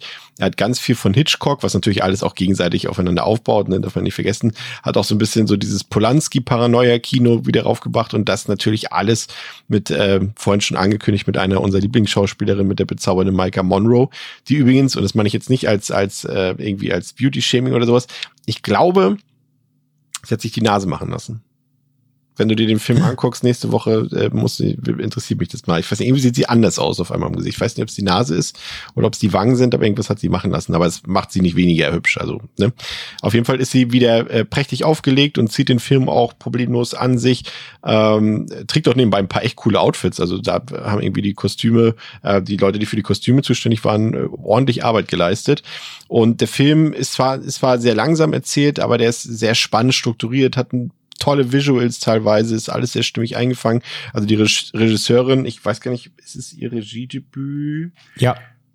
Ja, ne? Die hat, also bei ja, VHS. Äh, äh, nein, die hat bei VHS 94 hat die eine äh, Episode gemacht und die ja. hat diesen sehr, sehr geilen Kurzfilm Slut gemacht. Den äh, gibt's auch auf YouTube, kann ich nur empfehlen. Der ist auch sehr cool auf jeden Fall wird man von ihr, glaube ich, noch ganz viel sehen. Also die, das denke ich auch, ja. ja. Also die hat's richtig drauf und die schafft ein paar richtig gespenstig schaurige Sequenzen und Bilder, die sie dort auf die Leinwand zaubert. Und das war so, ein, so eine Sache, also es ist ja immer, ne, wir stecken ja jetzt, äh, ich wollte gerade sagen leider, wir stecken ja in Körper von Männern. Und es ist ja natürlich nicht alles, äh, können wir nachvollziehen, was so dem anderen Geschlecht passiert. Aber es ist ja nun mal ein Thema, auch, ein, auch eins, was natürlich nicht nur jetzt aktuell ist, sondern auch schon früher aktuell war. Aber gerade wenn es so um, um das Verhalten von Männern gegenüber Frauen angeht, was so Belästigung angeht, Stalking und so weiter. Und das war ein Film, der es für mich hat nachvollziehen lassen, wie sich eine Frau fühlt in solchen Situationen, wenn sie mhm. beobachtet mhm. wird von oder wenn ihr irgendwelche Männer nachlaufen und sowas. Und das hat sich richtig, das hat mir richtig den Atem geraubt. So sehr hat dieser Film mich so in diese Situation hineinversetzt. Und muss ich sagen, also wer Thriller liebt, also der kommt mit dem Film richtig auf die Kosten. Der hat jetzt nicht, erzählt jetzt nicht bahnbrechend was Neues, mhm. aber alles, was, was man an dem Genre liebt. Es geht um Serienkiller, oder? Ja. Oder generell also halt sie- also Killer, der, der sie stalkt oder quasi so. ne? Micah Monroe, also es gibt, geht ein Serienkiller um in Bukarest und Micah Monroe glaubt, dass das jemand ist, der ähm, gegenüber von ihrem Apartment wohnt. Okay, ja, und der sie ja, auch beobachtet und verfolgt. Und sie beginnt dann selbst diesen Typen zu verfolgen die ganze Zeit. Und dann halt, ne, was ist Wahrheit, was nicht und so weiter. Und Also auch so ein bisschen Hitchcock. ja, ja, komplett. Also wie gesagt, alles was Polanski, Hitchcock, Giallo Okay. und äh, das ist äh, gut. Also ist für mich bisher eine eine der Überraschungen des Jahres, muss ich sagen. Aber es könnte, es könnte, also, weil, weil du auch gerade sagst, ne, dieses, dieses Fühlen, so ein bisschen so was, was Frauen oft haben, wenn sie jetzt irgendwie, keine Ahnung, nachts allein durch, durchs Parkhaus zum Auto müssen Ja. oder sowas halt. Ich, ich habe eher mitbekommen, dass gerade so die männliche Filmbubble, die die bisher schon gesehen haben, den eher schlecht fand. Vielleicht genau ist es genau das, die können das irgendwie nicht mitfühlen und raffen den Film dann nicht oder so. Vom Ja. Gefühl, vom Gespür her, ich weiß es aber nicht. Nur spielt vor allem auch natürlich wieder mit der Thematik, äh, Frauen erzählen der Polizei was, die Frau erzählt, also Michael Monroe erzählt ihrem, ihrem Partner was und Kriegt keiner glaubt ihr wieder, Ja, ne? ja, okay, Weil, ne? okay. Und so weiter. Und da gibt's ein paar echt unangenehme Situationen und mir hat der richtig, richtig gut gefallen. Ist auch ein, ähm, ist auch bei Shudder der Film. Also wer da noch irgendwie, ich weiß, bei Shudder gibt's ja aktuell nicht mehr den Zugang für die Deutschen mit dem Trick, aber ähm, Leider. ja, aber richtig guter Film, hat mir gut gefallen. Ja, habe ich, hab ich mega Bock drauf, ja. Ja. Zieh ich mir noch rein. Der Abschluss des Tages ist dann Swallowed. Äh, muss ich sagen, das ist einer der, äh, das sei mir verziehen, das ist der Film, mit dem ich mich bis am wenigsten beschäftigt habe vom Line-Up. Ähm, kannst du was sagen zu dem Film? Ähm, auch nicht so richtig. Ich kenne nur den Trailer. Und ähm, ich glaube, äh, es geht darum, um, es geht um Schmuggeln. Ähm, da geht es darum, dass, glaube ich, zwei Freunde wollen irgendwie, ähm, ich glaube, ich glaube, die haben, ich glaube, die haben Geld gestohlen oder so und wollen das halt über, über die Grenze schaffen und einer muss das schlucken oder sowas. Darum heißt der Film Swallowed, you know. Ähm, also es ist irgendwie ein Thriller, aber es soll wohl auch Horror drin sein. Ich, Ach, das mehr, mehr weiß ich aber auch nicht. Weißt du, wer da mitspielt? Das ist ja fantastisch. Das ist ja unglaublich. Der hat ja schon, das ist, also ich habe, das ist, also das, das finde ich richtig gut. Deswegen gucke ich mir den Film auf jeden Fall an. Und zwar Mark Patton, quasi der, das, der Final Boy aus Nightmare on M Street 2, der ja da damals Ja, aufgrund, know, ja. aufgrund des Films so in, ja, wie sagt man, schlechte Publicity bekommen hat. Der den ja- Homosexuellen gespielt, wo es er ist, angedeutet er war. ist ja selber homosexuell, genau. Genau. Und, und er hat ja danach, glaube ich, nie wieder in einem richtigen Film großartig mitgespielt, also Genau. größeren Film. Und er spielt hier mit und Jenna Malone. Und Jenna Malone spielt auch mit. Ja. habe ich mich gestern gerade gefragt, äh, warum die nicht mehr besetzt wird und jetzt gibt's einen Film mit ihr. Also das sind ja schon mal Argumente, die ganz klar dafür sprechen, dass wir uns den Film angucken sollten. Ja, absolut. Ist halt, ich hatte ihn auch nicht so auf dem Schirm, weil der ist halt vom Regisseur von dem Ru The Ruins und der ist halt auch eher so, ja. Manche mögen den ja. Ich, den? Ja, ach ja, so. du, ich glaube, den magst du ja auch, ne? Ganz ja. gern. Also die Unrated-Version von dem Film ist gut. Ja, okay, ja, die Effekte sind natürlich relativ hart, ne? Genau. Ja. Es ist ein Öko-Horrorfilm. Ähm, aber den mochte ich zum Beispiel nicht so, von daher habe ich ihn nicht auf dem Schirm gehabt, von dem ist das der neue, genau. Ähm, aber ich gucke mir auf jeden Fall an, so viel ist sicher so. Und die ersten Kritiken sind jetzt bisher auch relativ gut. Also von daher steht auf der Watchlist, ja. Jetzt Hat tatsächlich unser Podcast hat jetzt dafür gesorgt, dass ich den Film Dass sehen du, will. dass du dich für den Film interessierst, Ja. das ist super. Auf jeden Fall sehr gut. Ja, Genau. Ähm, der 18.9., der hat jetzt ähm, durchaus, der beginnt eigentlich mit zwei Krachern, würde ich mal sagen, auch mit zwei ähm, sehr herbeigesehnten Filmen. Zum einen äh, der neue Film mit Colin Farrell, After Young. Mhm. Konntest du den schon sehen? Äh, leider nein. Aber ist natürlich highly anticipated ähm, von, von Kogonada. Ähm, Lief der schon sagen- irgendwo? Auf irgendeinem anderen Festival, ja, ne? ja, ja, ja, auf vielen. Der, der ist ja schon äh, von letztem Jahr. Der, der war ja zeitweise sogar schon auf Mubi verfügbar und sowas. Mhm. Also den kann man schon gut gesehen haben, tatsächlich, ja. Ähm, und ja, bisherige, bisherige Reviews sind ja alle durch die Bank sehr, sehr gut. Also er hatte 3,9 auf Boxed, äh, geht um so eine Androiden-Story. Ich glaube, es geht so ein bisschen in die Richtung Ex Machina, aber mehr auf einer, auf, auf einer familiären Ebene so. Ähm, so ein bisschen Zukunftsvision, ähm, was das mit uns macht und Gefühlswelten, Androiden, Menschen und so weiter. Ja, wird, wird ein absolutes Science-Fiction-Drama-Brett sein, wahrscheinlich mit viel Gefühl, mit gutem Schauspiel, wahrscheinlich fantastischen Visuals. Ähm, ich glaube, das ist ein No-Brainer, dass man den mitnimmt, ja. Ja, und dann kommt ein Film, das, äh, der wird, glaube ich, also ich bin sehr gespannt, was die Leute äh, ähm, auf dem Festival sagen werden, die Fans, zu dem Film äh, niederländisch, ähm, dänische Co-Produktion, Speak No Evil. Den habe ich mir vorhin angeguckt und ich muss sagen, also ich war, also ich bin nicht ganz begeistert. So viel sei schon mal äh, vorweg gesagt. Ja, beziehungsweise ich, du warst sehr lange begeistert, genau. bis, bis, so, bis ins letzte Drittel so. Ne? Ja, aber ich war eine Stunde lang, ging der bei mir auf, auf Tendenz zur Höchstwertung, weil was der gerade in seiner ersten Stunde äh, zeichnet, also um es ganz grob zusammenzufassen, also es lernen sich quasi zwei Pärchen, lernen sich in Italien im Urlaub kennen und das eine Pärchen aus den Niederlanden lädt das andere Pärchen aus, aus, aus Dänemark dann quasi für, ein, für eine gemeinsame Zeit zu sich ein, zu, einer, zu, ihrer, zu ihrem Haus, im, im, ist eher eine Waldhütte, mit, oder so ein, so ein Haus im Wald sozusagen, und äh, um ein bisschen Zeit zu verbringen. Und das sind die erste Stunde besteht im Grunde eigentlich aus relativ banalen und gewöhnlichen Szenen. Da passiert eigentlich nichts besonders Spannendes, nichts besonders Aufregendes, aber die Art, wie der Film es präsentiert, wie er sich anfühlt, wie er, wie er die Atmosphäre zum Tragen bringt, Holy Moses. Also da, mhm. ich habe so viele Gefühle dabei gehabt. Ich war so wütend gleichzeitig dabei und habe mich auch selbst äh, erwischt, wie ich dem Film auch auf den Leim gegangen bin und äh, also die Situation wird nach und nach immer mehr strapazieren sozusagen. Und ähm, er stellt quasi die Frage, wie lange und wie doll erträgst du Dinge nur, um höflich zu sein, in dem Fall quasi deinen Gastgebern gegenüber. Und das äh, macht der Film so gut mit so einer extremen Anspannung, mit ganz viel Spannung, also beides sozusagen und ähm, ohne eigentlich was Spannendes zu zeigen. Und das ist eine, eine außerordentliche Leistung. Das macht so viel Spaß, aber es ist gleichzeitig so so ein Nervenkitzel auch dabei. Du weißt irgendwie, ne, wir kennen ja so eine Filme, ne, das, aber das passiert ja nicht so häufig, dass es auch gelingt, dass du die ganze Zeit weißt, hier passiert irgendwas passiert hier und es es lässt mein Herz schneller schlagen, es, es raubt mir den Atem, ohne dass schon was passiert ist. Und das macht er so gut, der manipuliert die Zuschauer sehr gut. Und ähm, das macht er überragend, geht auch so ein bisschen in Funny Games Territorien über. Ähm, aber dann äh, ja beginnt die letzte halbe Stunde und hier gehen, glaube ich, unsere Meinungen dann so ein bisschen auseinander. Ich will, wollen jetzt auch nicht verraten an der Stelle, nee, nee, was da passiert, aber ich sag mal so, das letzte Drittel hat es mir dann so ein bisschen versaut. Das hat für mich nicht so zusammengepasst, aber äh, der Film ist trotzdem absolut sehenswert und, äh, und wenn es nur für die erste Stunde ist, die wird jedem gefallen. Aber ich glaube, da kann man auch wieder 10.000 Triggerwarnungen aussprechen. Also Leute, sagen wir es mal so viel. Leute, die Kinder haben und die ihre Kinder lieben, sollten vielleicht hier passen. ja, der gute Kollege Patrick von Filmtoast hat es eigentlich sehr gut zusammengefasst. Der Film ist echt eine Mischung aus Gottes Gemetzels und Funny Games. Ja, ja. Das trifft halt wirklich auf den Punkt, äh, gehe ich komplett mit ihm mit. Ähm, das ist halt wirklich, und das Ding ist halt für mich, ich weiß, warum du das Finale nicht magst. Ich verstehe das auch, ich glaube, es wird vielen ausgehen wie dir. Für mich hat es funktioniert, weil der Aufbau so ewig lang ist. Hm. Weil der Film auch vorher davon ich möchte nicht sagen, nichts anmerken lässt. Wie gesagt, ich finde schon, dass er relativ durchschaubar ist. Ähm, das macht aber nichts, weil der trotzdem einfach so unfassbar krass unangenehm ist und so gut gespielt ist.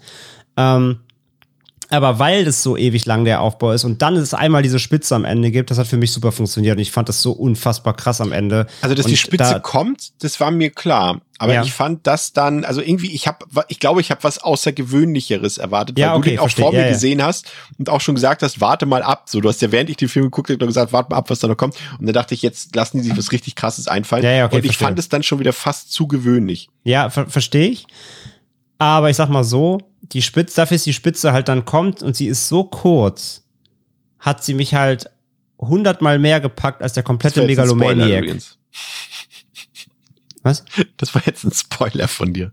Was war? was Also die Leute, die den Film gesehen haben und sehen werden, die können sich diesen letzten Satz von André nochmal anhören und das war ein guter Wortwitz, den du jetzt selber nicht verstanden hast. Aber Nee, offensichtlich nicht. die Spitze war sehr kurz. Ach so, ja, okay. Ja, um die Ecke, um die Ecke gedacht. Egal, auf jeden Fall, ähm, jetzt hast du meine, jetzt hast du meine, meine, meine, meine Aussage Du zerstört. fandst den Film gut. Ich wiederhole es nochmal. Da die Spitze so kurz ist. Ja. nee, da ist da, da wirklich das halt wirklich, dass das, dass die Magen, die Magengrube nur am Ende so ganz kurz penetriert wird, ähm, hat es mich mehr mitgenommen und mehr, mehr kaputt gemacht als der komplette Megalomaniacs mal im Direktvergleich, wo wir eben über den schon gesprochen haben hier Ja. im, im Singen. Also der gesamte Megalomaniac hat mich nicht so, nicht so belastet und so getroffen wie diese letzten fünf bis zehn Minuten bei Speak No Evil. Von daher fand ich es gut, hat es für mich super funktioniert. Aber ich verstehe, wenn man das dann zu platt findet, ja. Wie gesagt, der, der Film funktioniert ja trotzdem, weil ich wollte gerade sagen, weil du Klar, du kannst, das da. du kannst das Ende auch weglassen, der Film funktioniert trotzdem Ja, super. Ja. Mich hat die erste Stunde mehr mitgenommen als alles, was Megalomaniac gezeigt hat, sozusagen. Ja, das auch, ja. So allein die Szene, ne, wenn es einmal, du, du erinnerst dich, als einmal ums Bezahlen geht, sowas völlig Alter. Banales, fantastisch. Oder äh, als, als es dort, als dort ein paar Figuren, Figuren miteinander Sex haben und was dort passiert und, und Dusche und nur so ein paar Stichwörter, das ist großartig. Ja, und tanzen. Ja, auch absolut großartig. Alter, das ist also so unangenehm. das, Und ja, auf Film, jeden, und auf jeden Fall halt, wie gesagt, riesen Tri- Triggerwarnung für Eltern, echt. Ja. Also trotzdem, das ist wirklich, äh, das ist bitter. das ist eigentlich nicht auszuhalten, glaube ich, in dem, Ja. in dem Fall dann, ja. Aber Ja. alle anderen, das gehört zum Pflichtprogramm. Also wenn ihr euch, sag ich mal, für drei, vier, fünf Filme Tickets holt, dann auf jeden Fall für den. Der sollte auf jeden Fall dabei sein. Sehe ich auch so, ja. Ja. Ähm. Stichwort alte Leute, André. Jetzt könnte ich einfach sagen, deine Mutter, aber das äh, wäre zu platt. Genau wie das Ende von Speak No Evil. Ähm, nee, habe ich nicht gesehen. Leider gab es auch bisher keine Vorab-Screener. Ich habe äh, ich hab gebettelt, weil es ein deutscher Film ist. Und auch da hätte ich gerne den Lokalbonus ähm, irgendwie äh, hochgehalten. Aber nein, es ist der neue Film von Andy Fletcher. Äh, Fetcher, der hat diesen Urban Explorer gemacht, der äh, auch eher so verhalten aufgenommen wird. Du hast ihm, glaube ich, auch eine drei gegeben. Ich glaube weniger, Ähm, aber ja. Nee, drei. Ich habe nachgeguckt. Achso, okay. Ähm, äh, aus dem Jahr 2011, ist auch schon echt wieder lange her. Äh, er hat auch nicht viel gemacht, der gute Mann. Aber jetzt wieder da eben mit Old People, ein Horrorfilm über Rentner. Und mehr weiß ich leider nicht. Ich weiß nur mitmischen. Mehr gibt's nicht, es gibt keinen Trailer, es gibt gar nichts. Deswegen ist für mich Pflicht, einfach weil deutscher Film will ich supporten. Hoffen wir mal, dass er irgendwie was kann. Bin gespannt. ah ja, wenn ich das, das jetzt auch wieder, jetzt wo du es so erzählst, jetzt bekomme ich auch auf den Bock richtig, ja. Stimmt. Und man sollte ja alte Leute auch nie einladen zur Hochzeit. Ja. Ja, eben, weil dann drehen sie immer durch und bringen alle um.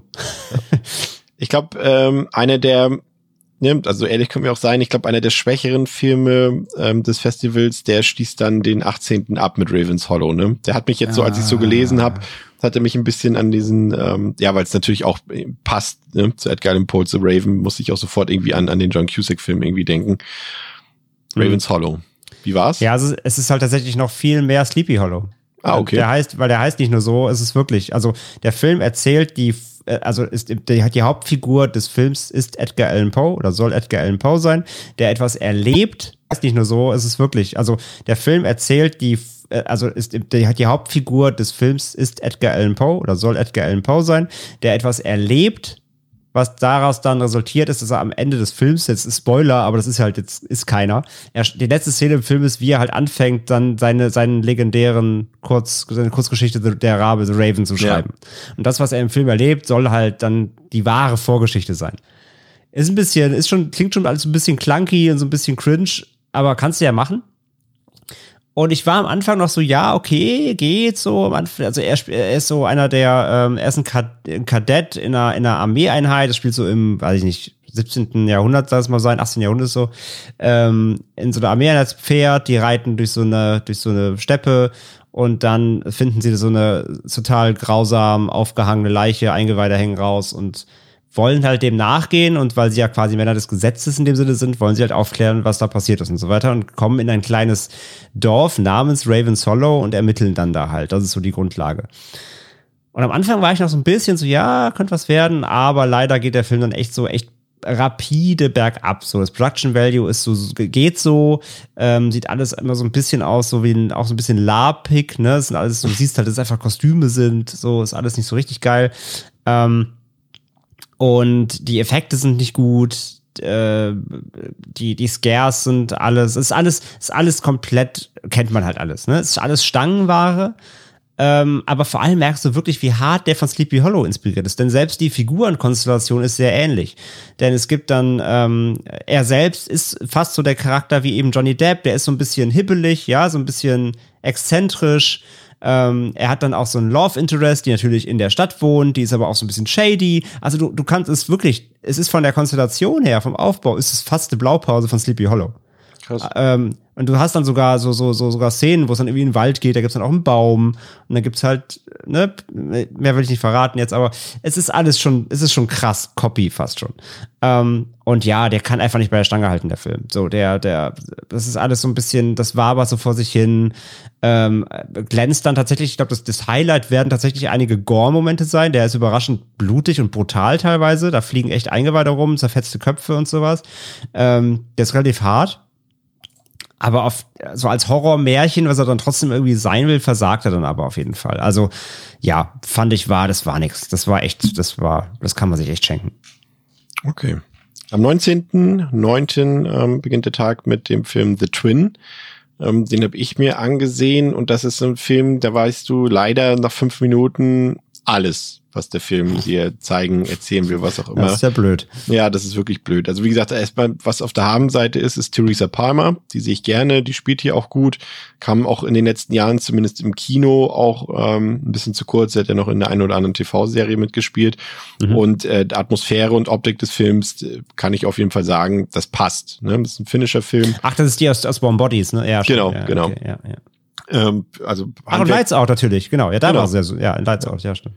Und handwerklich ist das, wie gesagt, alles in Ordnung, aber dann ist da noch, kleines Wortspiel, in The Twin der Twist. Also The Twin und The Twist. Twinst. Und äh, das, den kennst du halt nach, gefühlt nach einer Minute. Ahnst du den schon? Und das Drehbuch ist da teilweise so generisch und so mies geschrieben, dass du irgendwie, äh, ja, dass da nicht mal Red Herrings, die er dir irgendwie einstreut oder sowas, irgendwie funktionieren. Du lässt dich davon nicht irritieren, du weißt genau, was passieren wird. Und ich war ehrlich gesagt kurz davor, den nach halber Fahrt auch ähm, auszumachen irgendwie. Ach, das ist der neue von dem Regisseur von Lake Bodom. genau, genau. ja. Ah, ja, der war, der, der war, der war okay. Der war okay, der war besser. Der war auf jeden Fall besser. Auch, der war auch schon sehr durchschnittlich, ja. Ja, aber besser als der hier tatsächlich. Okay. Und äh, ja, ich, ich muss ganz ehrlich sagen, ich fand, das hat jemand auf Letterbox hat das super geschrieben. Ähm, das ist so ein Film, du liest einfach nur den Plot, also schon irgendwie, ne, die Synopsis und siehst, ah, okay, die spielen da mit, das passiert und so weiter. Und ähm, dann fragst du dich, wie kann so einem Film im Jahr 2022 irgendwie noch grünes Licht gegeben werden zu einer Verfilmung, ne, so einem Skript. Ähm, aber letztendlich sind wir selbst dann schuld, weil wir gucken es dann trotzdem immer wieder. Dann blitzt das irgendwo auf, du siehst das Poster, ah, okay, ist bei Shudder oder sonst irgendwo. Ja, den gucke ich mir natürlich an, weil es ein Horror Das ist sogar ein Shutter-Original. ja, weil wir sind eben Horrorfans und wir gucken uns das dann eben trotzdem an, obwohl wir wissen schon aufgrund des Posters, der Film heißt The Twin und so, du weißt irgendwie gefühlt alles, bevor du den Film anmachst und wir gucken ihn eben trotzdem, weil wir Horrorfilme lieben, aber der ist schon hart an der Grenze zur Zeitverschwendung und vor allem auch zur Talentverschwendung, weil wie gesagt, der Film sieht gut aus, hat eine gute Hauptdarstellerin, aber ähm, das rettet den Film nicht davor, ganz, ganz knapp an der Vollkatastrophe vorbeizurutschen. Also das ähm, wenn ich sagen würde von den Filmen, die ich gesehen habe, spart euch den, äh, würde ich neben Megalomaniac den hier sagen. Und Megalomaniac hat zumindest irgendwie noch so, der bietet was in dem Sinne. Aber das hier, das hast du schon tausendmal gesehen, den kannst du auslassen. Es sei denn, ihr Okay. guckt sowieso alle Filme, dann was anderes, ne? Aber wenn ihr euch entscheiden müsst zwischen ein paar Filmen, den eher nicht. Okay, Ja, La Pieta, notiert. Ja, den hast du. Gesundheit. ja, da hab ich geguckt tatsächlich und ähm, ja, holy shit, damit hätte ich gerechnet. War der erste Film äh, für mich von Eduardo Casanova, dem äh, dem Regisseur, äh, wo ich wusste, dass Tino Hahn Riesenfan ist von ihm und wenn Tino Hahn Fan von was ist, dann kann das entweder nur indisch sein oder ne? sehr weird. Ähm, und es war der letzteres tatsächlich. Ähm, ist ein Regisseur, der sehr exzentrisch ist, der sehr arzi ist, dabei aber auch sehr aneckend wohl immer und äh, ja, überschreitet gern mal Grenzen, um die Vision dann auch durchzuziehen. Und das kann ich alles bei Pieta so unterschreiben und ähm, steckt da auf jeden Fall alles drin. Es geht um Matteo, das ist ein Jugendlicher, lebt mit seiner, oder Jugendlicher, er ist fast ein junger Erwachsener, wie eher sagen. Der lebt mit seiner Mutter Libertad ähm, in äh, einer gemeinsamen Wohnung, die komplett pink ist. Und ähm, verbringen dort ihr gesamtes Übrigens Leben. seine in diesem- Lieblingsfarbe, ne? Also wenn man sich die Filmposter vom Regisseur angeguckt, ist alles rosa und pink. Genau. Ähm, und äh, ja, der Film vereint quasi so dieses ähm, äh, Münchhausen-Stellvertreter-Syndrom. ähm, zusammen mit so, so Helikoptermutter. Ja, also die Mutter liebt ihren Sohn und zwar Liebe nicht wie eine Mutterliebe, sondern es ist Liebe so. Die kann diesen Menschen keine Sekunde aus den Augen lassen. Sie muss ihn alle jede Sekunde anfassen, so, ne? Absolute Übermutterung in Reinform. Und er will aber eigentlich nur mal sein, ja, Leben führen. Ähm, und eines Tages äh, geht's Matteo schlecht plötzlich und es kommt raus, er hat Krebs ein Hirntumor.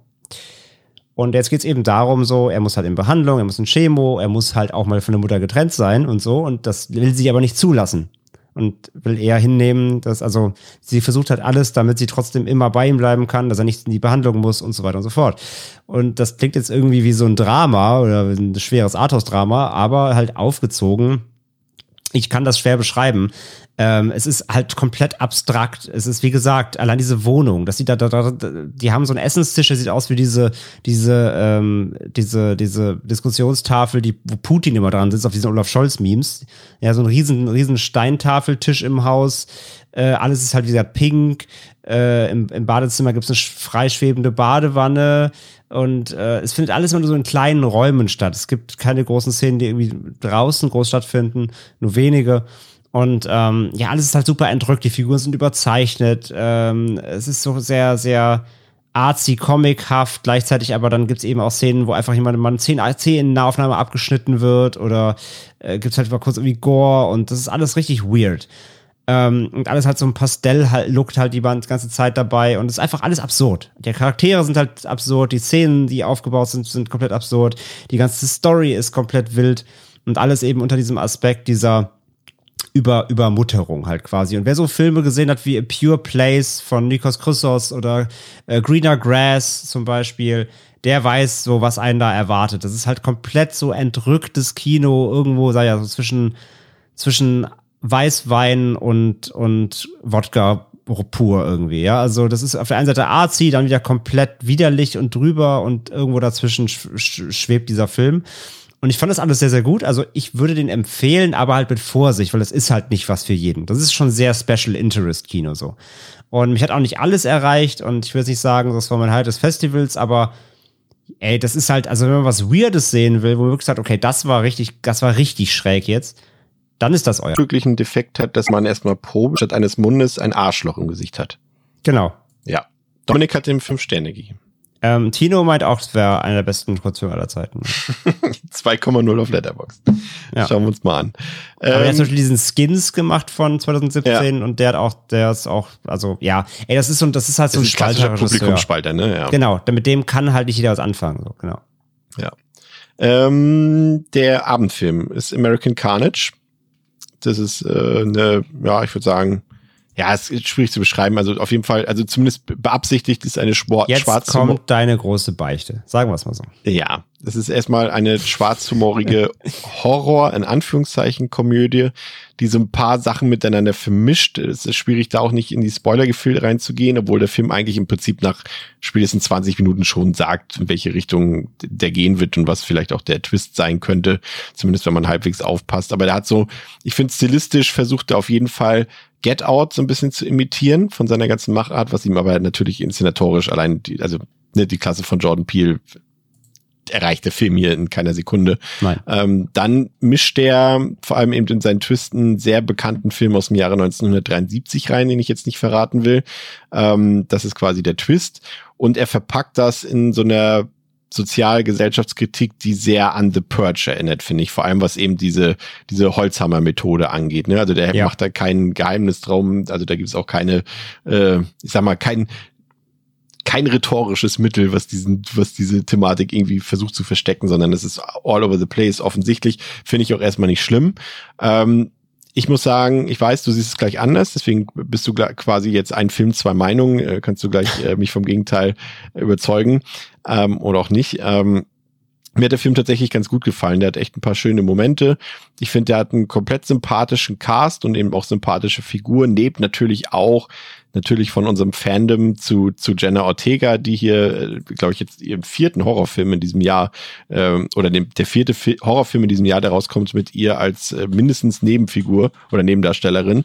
Ähm, Also ich bin mir sicher, sie hat dieses Jahr vor, dass sie die, die, die Weltherrschaft äh, sich sichern will im Final Girl da sein.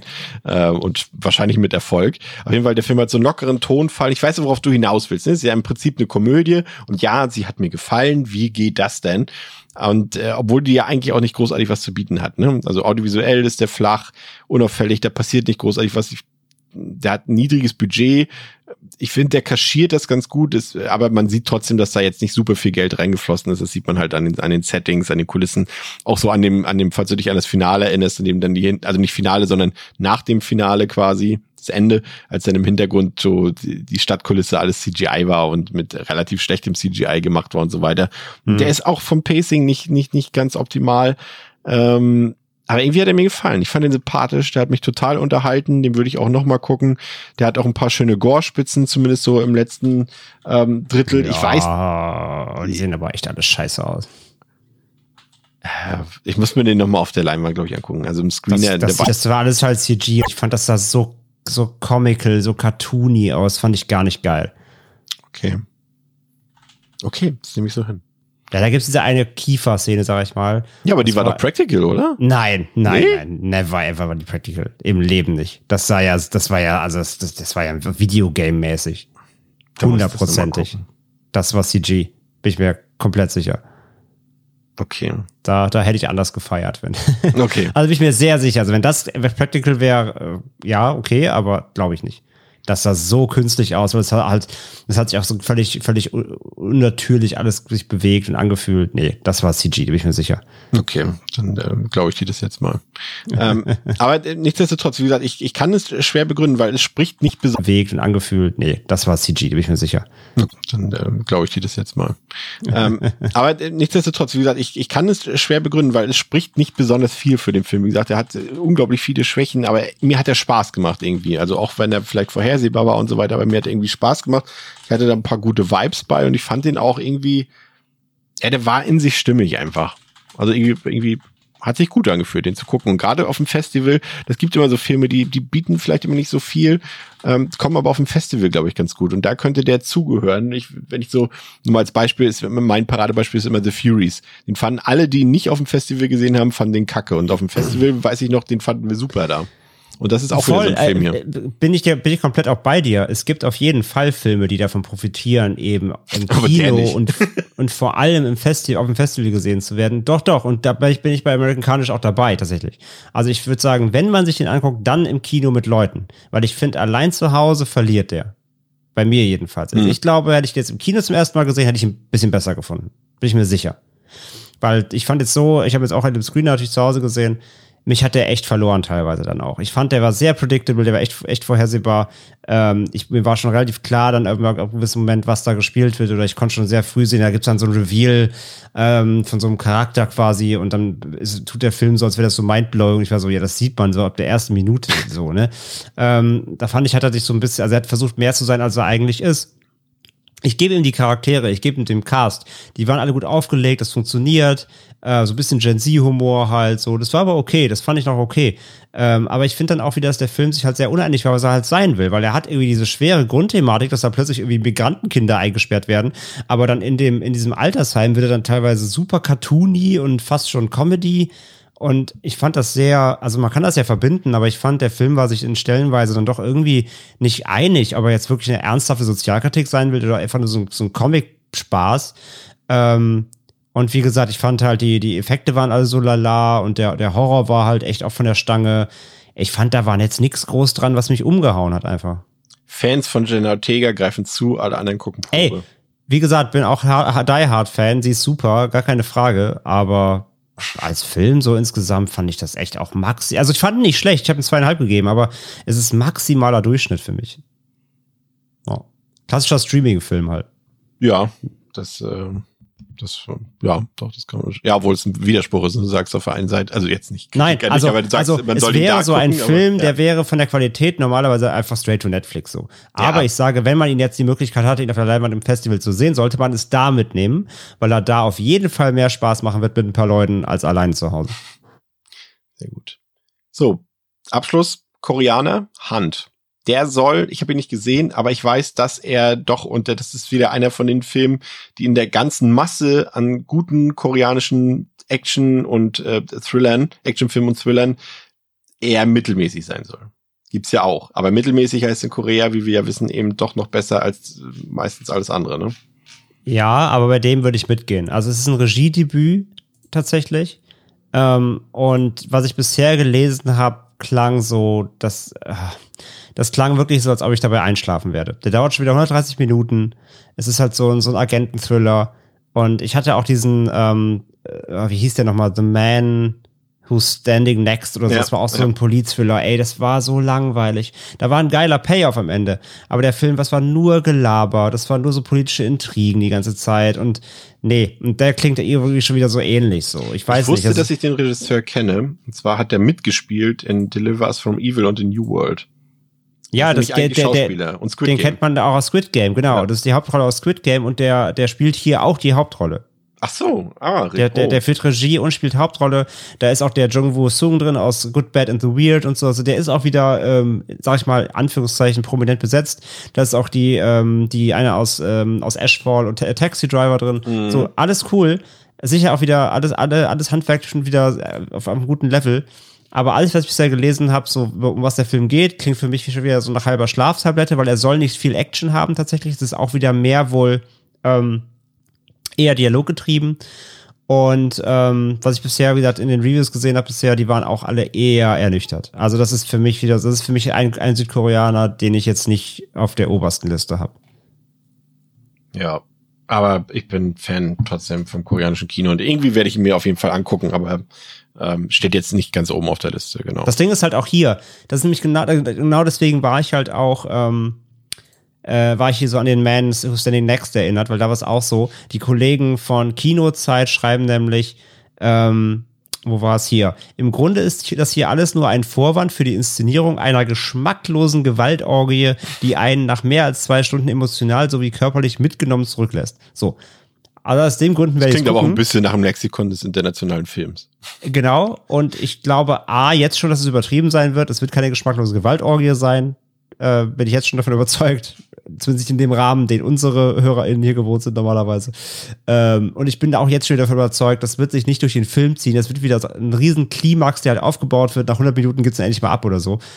So wird der Film. Bin ich mir sehr sicher, aber ja, mal schauen. Kommen wir zum 20.09. Der äh, beginnt mit einem Film, wenn ich mir so den Plot durchlese, der erinnert mich an einige andere Filme, die ich schon Ja. gesehen habe. Mit Sicherheit. Employee of the Month klingt so ein bisschen nach Mayhem. Klingt ein bisschen nach Mayhem, klingt ein bisschen nach Belko-Experiment, klingt Ja. vor allem ein bisschen nach Stromberg und The Office. Ähm, Habe ich gesehen, ist im Grunde, kennt, also wenn man solche Sachen kennt, kennt man den Film. Es ist halt eine Bürosatire, es geht um eine Sekretärin, nee, sorry, ne, jetzt tue ich dir selber schon recht. Es geht um eine ähm, Legal-Fachfrau, also eine, ähm, wie nennt man das denn auf Deutsch? Gott, ich und meine, ich und meine, ich und meine Agenturzeit. Ähm, jetzt hilf mir doch mal, Chris. Was macht denn eine Legal-Angestellte? Was? Ja, legal im, in einem Konzern. Was Na, heißt das auf Recht. Deutsch? Recht? Genau, so, so, äh, Die ist sag, doch quasi, mir, die ist quasi die, die, die, genau, die sich um die, um die sag mir doch wieder, sag mir doch wieder Job auf Deutsch heißt. Anwalt. Aber, aber in, in einem Unternehmen, sie ist quasi die, die Rechtsbeauftragte sozusagen. Ja, Juristin. Juristin, ja, Anwalt. Man merkt, man merkt, dass ich seit, seit zehn Jahren nur in Firmen arbeite, wo es nur englische äh, äh, Titel gibt. Also, sie ist eine Juristin in einer Reinigungsmittelherstellerfirma.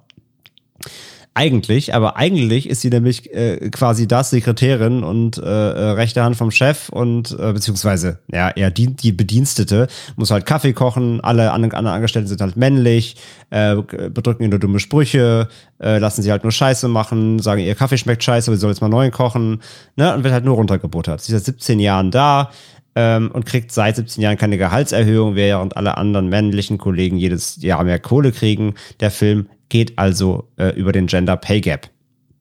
Und dann kriegt sie eine ähm, neue ähm, ähm, Praktikantin zur, zur Seite gestellt, die so ein bisschen da mal in den Job gucken soll. Und mit der zusammen äh, passiert ein Missgeschick und dabei kommt der Chef des Unternehmens um. Und damit leckt sie quasi Blut, haha, im wahrsten Sinne des Wortes, und beginnt sich jetzt äh, mehr oder weniger freiwillig an den äh, Kollegen, an den männlichen zu rächen. Und es ist quasi Gender Pay Gap, so bezahlt mit Blut quasi.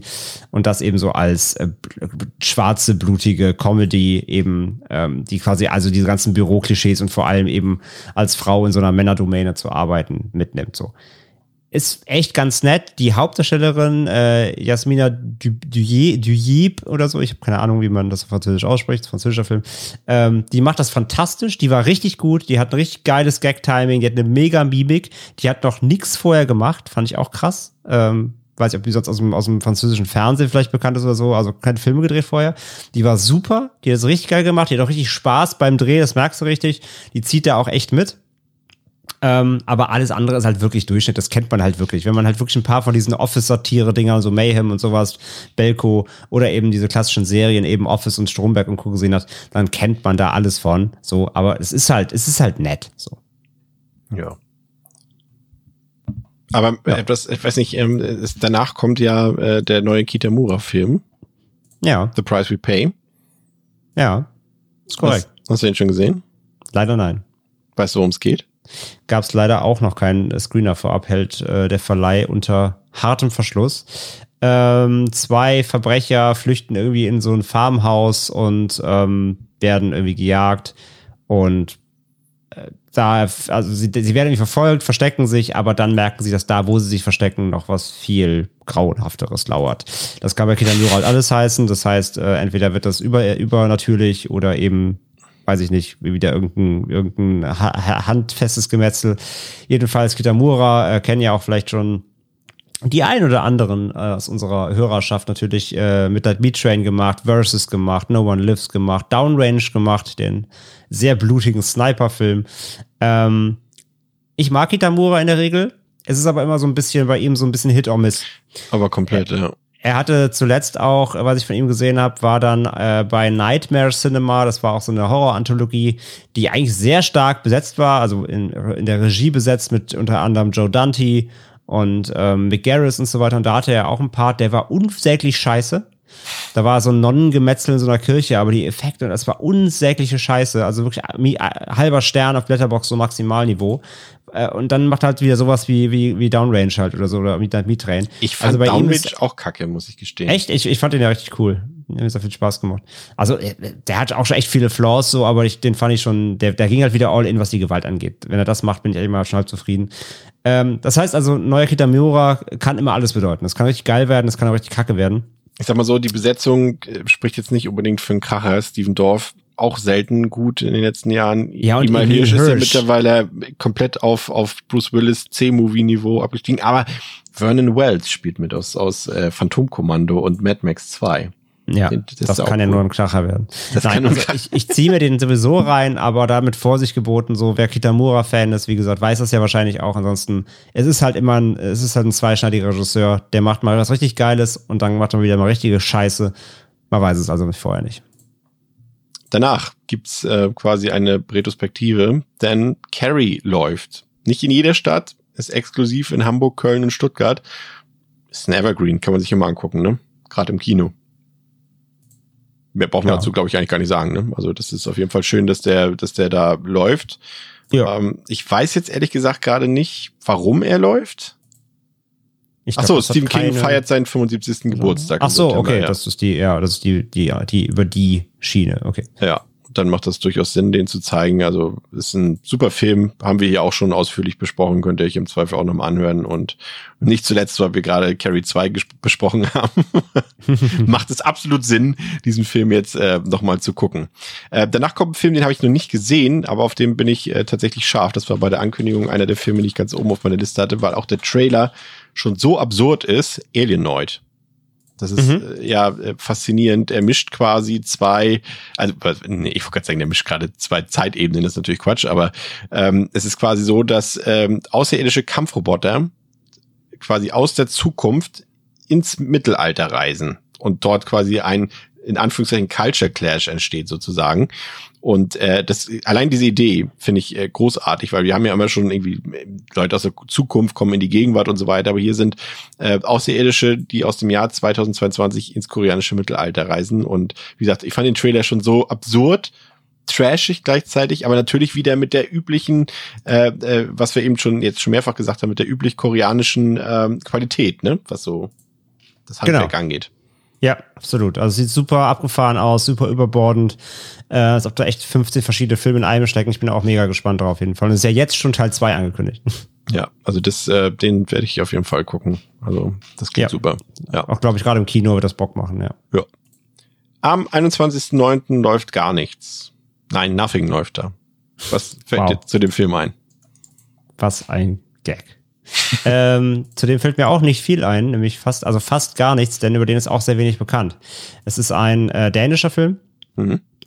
Ähm, und äh, das, das, das war's aber auch quasi. Mehr weiß ich über den tatsächlich überhaupt nicht. Okay, es hat eine kontroverse Vorlage, also basiert auf einem Roman und die wurde Ja. sehr kontrovers aufgenommen. Aha, die Versuche. Ah, Wahrheit oder Pflicht, aber es gibt nur Pflicht. Ah, und Okay. Jugendliche. Okay, das klingt, oh, okay, das klingt schon mal wieder nach einem richtig fiesen Ding, glaube ich. Ja, ja. Klingt quasi Also ich wie glaube, die, Battle Royale. Ausgangs die Ausgangslage ist irgendwie, irgendein Schüler klettert auf den Baum und will nicht mehr runterkommen. Und dann äh, fangen sie an, so ein Spiel zu spielen, irgendwie, um ihn zu überzeugen, dass er da irgendwie wieder, ja, dark wird, so quasi, ja. Ah, klingt auch spannend.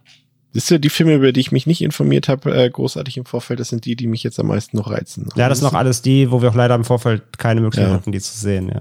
Aber es auch wir, auch, also natürlich, wir bereiten das alles gerne für euch vor und schauen uns das auch schon im Vorfeld alles gerne an. Aber ist natürlich von uns, für uns auch von Vorteil, wenn wir noch ein paar Überraschungen bei haben, die wir noch nicht Klar, kennen. natürlich, ja klar. Wenn man alles schon auf dem Festival kennt, dann ist für uns auch immer so die, also klar gehen wir immer noch gerne hin, aber wenn man schon alles kennt, ist immer ein bisschen, ein bisschen langweilig manchmal. Ja. Ja. Da, da ist eher immer so der Reiz darin, zu wissen, was wie bei Innocence, als wir den, ah nee, da warst du nicht, genau, äh, wenn man den dann im Kino guckt oder Sadness, den wir auch schon im Vorfeld da schon lange gesehen haben, ähm, und dann einfach schon ins Publikum die Reactions abtasten. Das ist dann Genau, immer so ein bisschen der da, Reiz. da, ne? genau, das ist sowas wie zum Beispiel bei Speak No Evil. Das Ja. ist sowas, da würde ich mir dann eher auch die, die, die Leute angucken, gucken, wie die reagieren und sowas. Ja. Ja. Wie würden die Leute auf Piggy reagieren? Ich hoffe gut, weil der ist echt, der ist echt ordentlich. Das ist ein, ähm, äh, das ist aber jetzt ein- Spanisch, nee, Spanisch-französische Koproduktion. So. Ähm, und es geht um eine junge Frau, die heißt Sarah und die ist schwer übergewichtig und arbeitet zudem auch noch bei ihren Eltern in einer Fleischerei und ist deswegen ähm, Opfer von Mobbing. Ähm, lebt in einer ganz kleinen, in einem ganz kleinen Städtchen und ähm, ja, die, die, die anderen Mädels, aber auch Jungs oder generell die anderen Teenies ähm, verarschen sie halt und nennen sie halt Piggy wegen dem Übergewicht und weil sie eben dieser Fleischerei arbeitet. So, darunter leidet sie extrem. Sie hat im Grunde keine Freunde. Selbst ihre ehemalige beste Freundin macht mittlerweile beim Mobbing mit. Zwar immer so, merkst du so ein bisschen, immer so ein bisschen widerspenstig, so ein bisschen schlechtes Gewissen kommt durch, aber letzten Endes macht sie dann doch mit, weil sie eben dann auch lieber auf der beliebten Seite ist, äh, wie man das leider manchmal auch so kennt. Teenager und Kinder sind manchmal halt echt extrem böse. Und eines Tages äh, äh, geht sie geht sie schwimmen und ähm, dann wird sie mal wieder drangsaliert. Ein paar von diesen von diesem äh, Mobbing-Club klauen ihre Klamotten und so und rennen weg.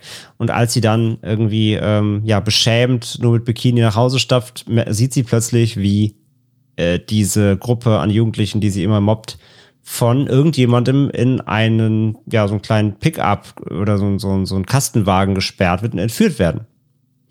Und der Entführer und sie haben auch so einen kurzen Eye-Staring-Contest. Sie wissen also gegenseitig, sie weiß, ich habe das gesehen, er weiß, sie hat mich gesehen. Trotzdem fährt er weg und sie bleibt zurück mit dem Gewissensbiss. Sage ich das jetzt jemandem und helfe vielleicht diese Menschen zu retten? Oder denke ich mir, scheiß auf die, die haben mein Leben schon seit Jahren zerstört. Gut, dass sie jemand für mich endlich mal entsorgt hat. Und das ist der Film. Man sieht ja auch einen Kurzfilm, ne? Wieder? Äh, genau. Ja, Ja. genau. Und äh, muss ich sagen, ordentlich. Ordentlich, hat einen sehr starken ersten äh, Akt, hat einen extrem starken dritten Akt. Im zweiten verläuft er sich ein bisschen, weil er dann nicht in, da kommt er nicht zu Potte. dreht er sich ein bisschen im Kreis und lässt sie dann so ein bisschen da so rum, rummeandern. Ähm, da ist er nicht ganz, äh, ja, da hat er den Grip nicht ganz immer so im Griff. Aber er macht tolle, tolle, tolle, ähm, oder wichtig, immer wichtige Thematiken auf, so bundelt die auch gut, wie gesagt, die Hauptdarstellerin, die Laura Galin, die ist super, die macht das fantastisch, auch was die halt körperlich zeigt, so, sie ist halt, ja, quasi schon adipös übergewichtig und läuft dann trotzdem sehr oft im Film einfach, ja, sehr frei, eben unbekleidet rum, so, ne, also auch die halt körperlich zeigt, so, sie ist halt, ja, quasi schon adipös übergewichtig und läuft dann trotzdem sehr oft im Film einfach, ja, sehr frei, eben unbekleidet rum, so, ne, also auch die, diese Körper, diese Körperlichkeit, die sie da reinbringt, das ist super, um das auch zu normalisieren, einfach so, und äh, das ist alles sehr, sehr cool, das macht sie fantastisch. Und ähm, der Film bringt dann halt auch so eben diese ganze Psyche halt mit rein. Ne? Sie ist auch so halt eben, die, die, die Mutter sagt dann auch irgendwann, ja, du musst einfach jetzt mal abnehmen, damit nicht mehr gemobbt wirst. Aber wenn sie halt in Stress gerät, greift sie halt direkt dann so Schokolade, ne, so Stress fressen und so weiter und merkst halt so, wie sie überhaupt nicht klarkommt, so mit ihrem mit ihrem Leben da, was das alles mit ihr gemacht hat, dieses ganze Mobbing und dann gleichzeitig eben diese, diese Thriller-Crime-Geschichte, und ähm, der Frage so, wie, wie, wie würde ich reagieren, ne? wenn, wenn das mir passieren würde, wenn meine Erzfeinde quasi gekidnappt werden, würde ich dann was tun, um dem irgendwie ähm, beizuhelfen oder, oder äh, ja, halt einfach die Klappe. Ist schon ganz spannend, hat mir gut gefallen. Ja, äh, der Kracher des Tages könnte wahrscheinlich Deadstream sein. Den haben wir uns noch nicht ähm, angeschaut, aber der äh, klingt sehr, sehr spannend. Äh, ist natürlich, äh, geht es mal wieder um einen Influencer und der hat äh, einen, ja, hat seine Fans verprellt und auch die Sponsoren verprellt und dem fällt der jetzt nichts anderes mal ein, ähm, um seinen Ruhm zurückzuerlangen, als sich ähm, für eine Nacht in ein Geisterhaus einzuschließen und das Ganze dann per Livestream an die Leute an den Bildschirm zu übertragen. Und äh, naja, man kann sich schon vorstellen, dass das Ganze, was wahrscheinlich erst so als Scherz beginnt und dann äh, die Hölle ausbricht, glaube ich, dort in diesem Geisterhaus. Also der klingt richtig spannend. Der soll Hat mich von der, hm, sorry, ja. der soll sehr, sehr, sehr, sehr gute Splatter-Effekte und deftige Splatter-Effekte haben. Habe ich auch gelesen und ich muss sagen, einfach so noch die Prämisse erinnert mich natürlich total auch hier an ähm, Grave Encounters? Äh, nee, hier, äh, wie hieß er? Gunyamin Asylum? Gunyamin Asylum. Gunjam Haunted Asylum, genau. Ja. ja. Ja. können, können ja mir das sagen, genau. ähm, nee, absolut. Da habe ich richtig Bock drauf und äh, habe schon gelesen, irgendwie so Evil Dead meets, meets Livestream und so. Also es klingt schon, das klingt cool. Da habe ich richtig Bock drauf, ja. Ja. Und die, auch hier, die, das sind Regie-Duo, Joseph und Vanessa Winter. Ähm, die haben, werden auf jeden Fall auch nämlich einen, ähm, ihren Part bei VHS 99 haben. Sehr schön. Wenn die da schon mit drin sind, dann kann die ja so untalentiert nicht sein, möchte ich mal. Sehr gut. Und den Abschluss macht dann ein weiterer ähm, koreanischer Film und zwar Emergency Declaration. Und das ist, würde ich mal sagen, ja, ist gar nicht so einfach zu beschreiben, so eine Mischung.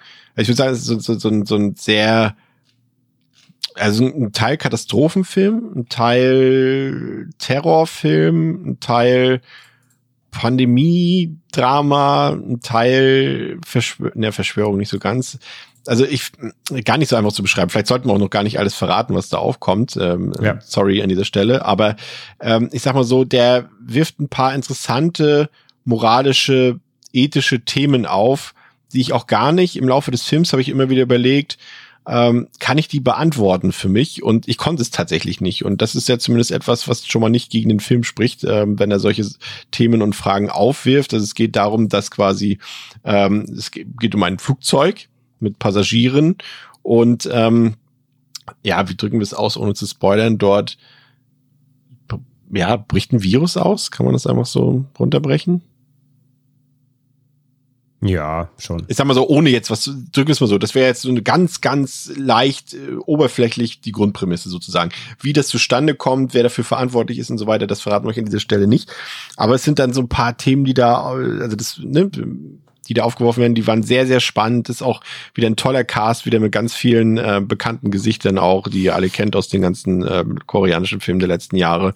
Schöner Score, wuchtige Bilder auch teilweise, ne? Das ist auch von dem ähm, ähm, Kameramann, der zum Beispiel Battleship Island, äh, No Tears for the Dead, I Saw the Devil ja, und The Host. Genau, The Host, A Tale of Two Sisters und so weiter inszeniert hat. Also ähm, handwerklich alles gut und so weiter. Ich fand ihn nur ein bisschen lang und da waren halt, wie gesagt, ist ein Virus, Pandemie zu Corona-Zeiten, hat jetzt auch vielleicht nicht unbedingt. Das macht halt nicht so viel Spaß, ne? Klar. Ja. Ist schon ein bisschen deprimierend zum Teil, weil genau, gesagt, er dauert er hat, 150 Minuten halt Ja. und das, das merkst du schon auch. Er versucht das zwar immer wieder auch durch den Wechsel halt zwischen Szenen im Flugzeug und am Boden, ne, dass es verschiedene Stationen so gibt, ähm, auszugleichen, aber du merkst es schon ein bisschen. Aber wie du schon sagst, also Production Value ist halt mega, die, der, der Cast ist super. Ja. Ähm, allein, allein, allein halt ähm, Song Kang Ho ne, aus Parasite und Co., der ist halt, der ist halt immer fantastisch. Aber der ganze Cast macht das super. Der, der quasi der Antagonist, den fand ich auch klasse. Ähm, habe richtig schöne Schauer im Rücken gejagt mit seiner, mit seiner ja, Ausdruckslosigkeit, die er so an den Tag legt. Das fand ich alles gut und ich fand ihn auch echt spannend. Ich fand den gripping, ich fand den mitreißend. Aber gerade vor allem finde ich so im letzten, also im Finale letztendlich, äh, vor allem da verstolpert er sich schon. ja, der bisschen, überschlägt da, sich gewaltig, ne? da überschlägt sich einiges und vor allem, ähm, da versucht er halt diverse Stufen von Emotionen abzurufen, aber viel zu schnell. Äh, in, in, so, in so einem, in so einem 10-Minuten-Block will der dreimal, dass du unterschiedliche Emotionen äh, generierst, ohne dass der jetzt richtig aufbaut. Das war ein bisschen schade. Aber trotzdem würde ich ihn empfehlen. Dass er ist so der mega raus, also ich sag mal, ist jetzt ist ja nicht Centerpiece, das ist quasi der Rausschmeißer, sag ich mal. Ähm, aber so, ist jetzt nicht das Highlight des Filmfests, aber trotzdem ist schon ein guter Film auf jeden Fall. Aber das Sitzfleisch, 150 Minuten muss man auch erstmal haben. Ja. Aber wie gesagt, ich weiß jetzt nicht, ob das der richtige Film ist, so als Abschlussfilm des Festivals mehr oder weniger. Ja, da geht man jetzt nicht, da geht man jetzt nicht besch beschwingt dann raus. Nee. Ja. Und ist halt, wie gesagt, auch jetzt nicht eines der Highlights. Es ist einfach ein souveräner, äh, wie gesagt, so wie wir es hier auch schon mehrfach hatten, einfach ein souveräner koreanischer Thriller, der nichts falsch macht in dem Sinne, aber der vielleicht einen Stelle ein bisschen zu lang ist und jetzt auch nicht die große Überraschung bietet. Ähm, es gibt zusätzlich noch einen Film, ähm, der läuft ausschließlich in Berlin, Frankfurt, München und Nürnberg. Das ist auch eine Shudder-Produktion, äh, The Seed.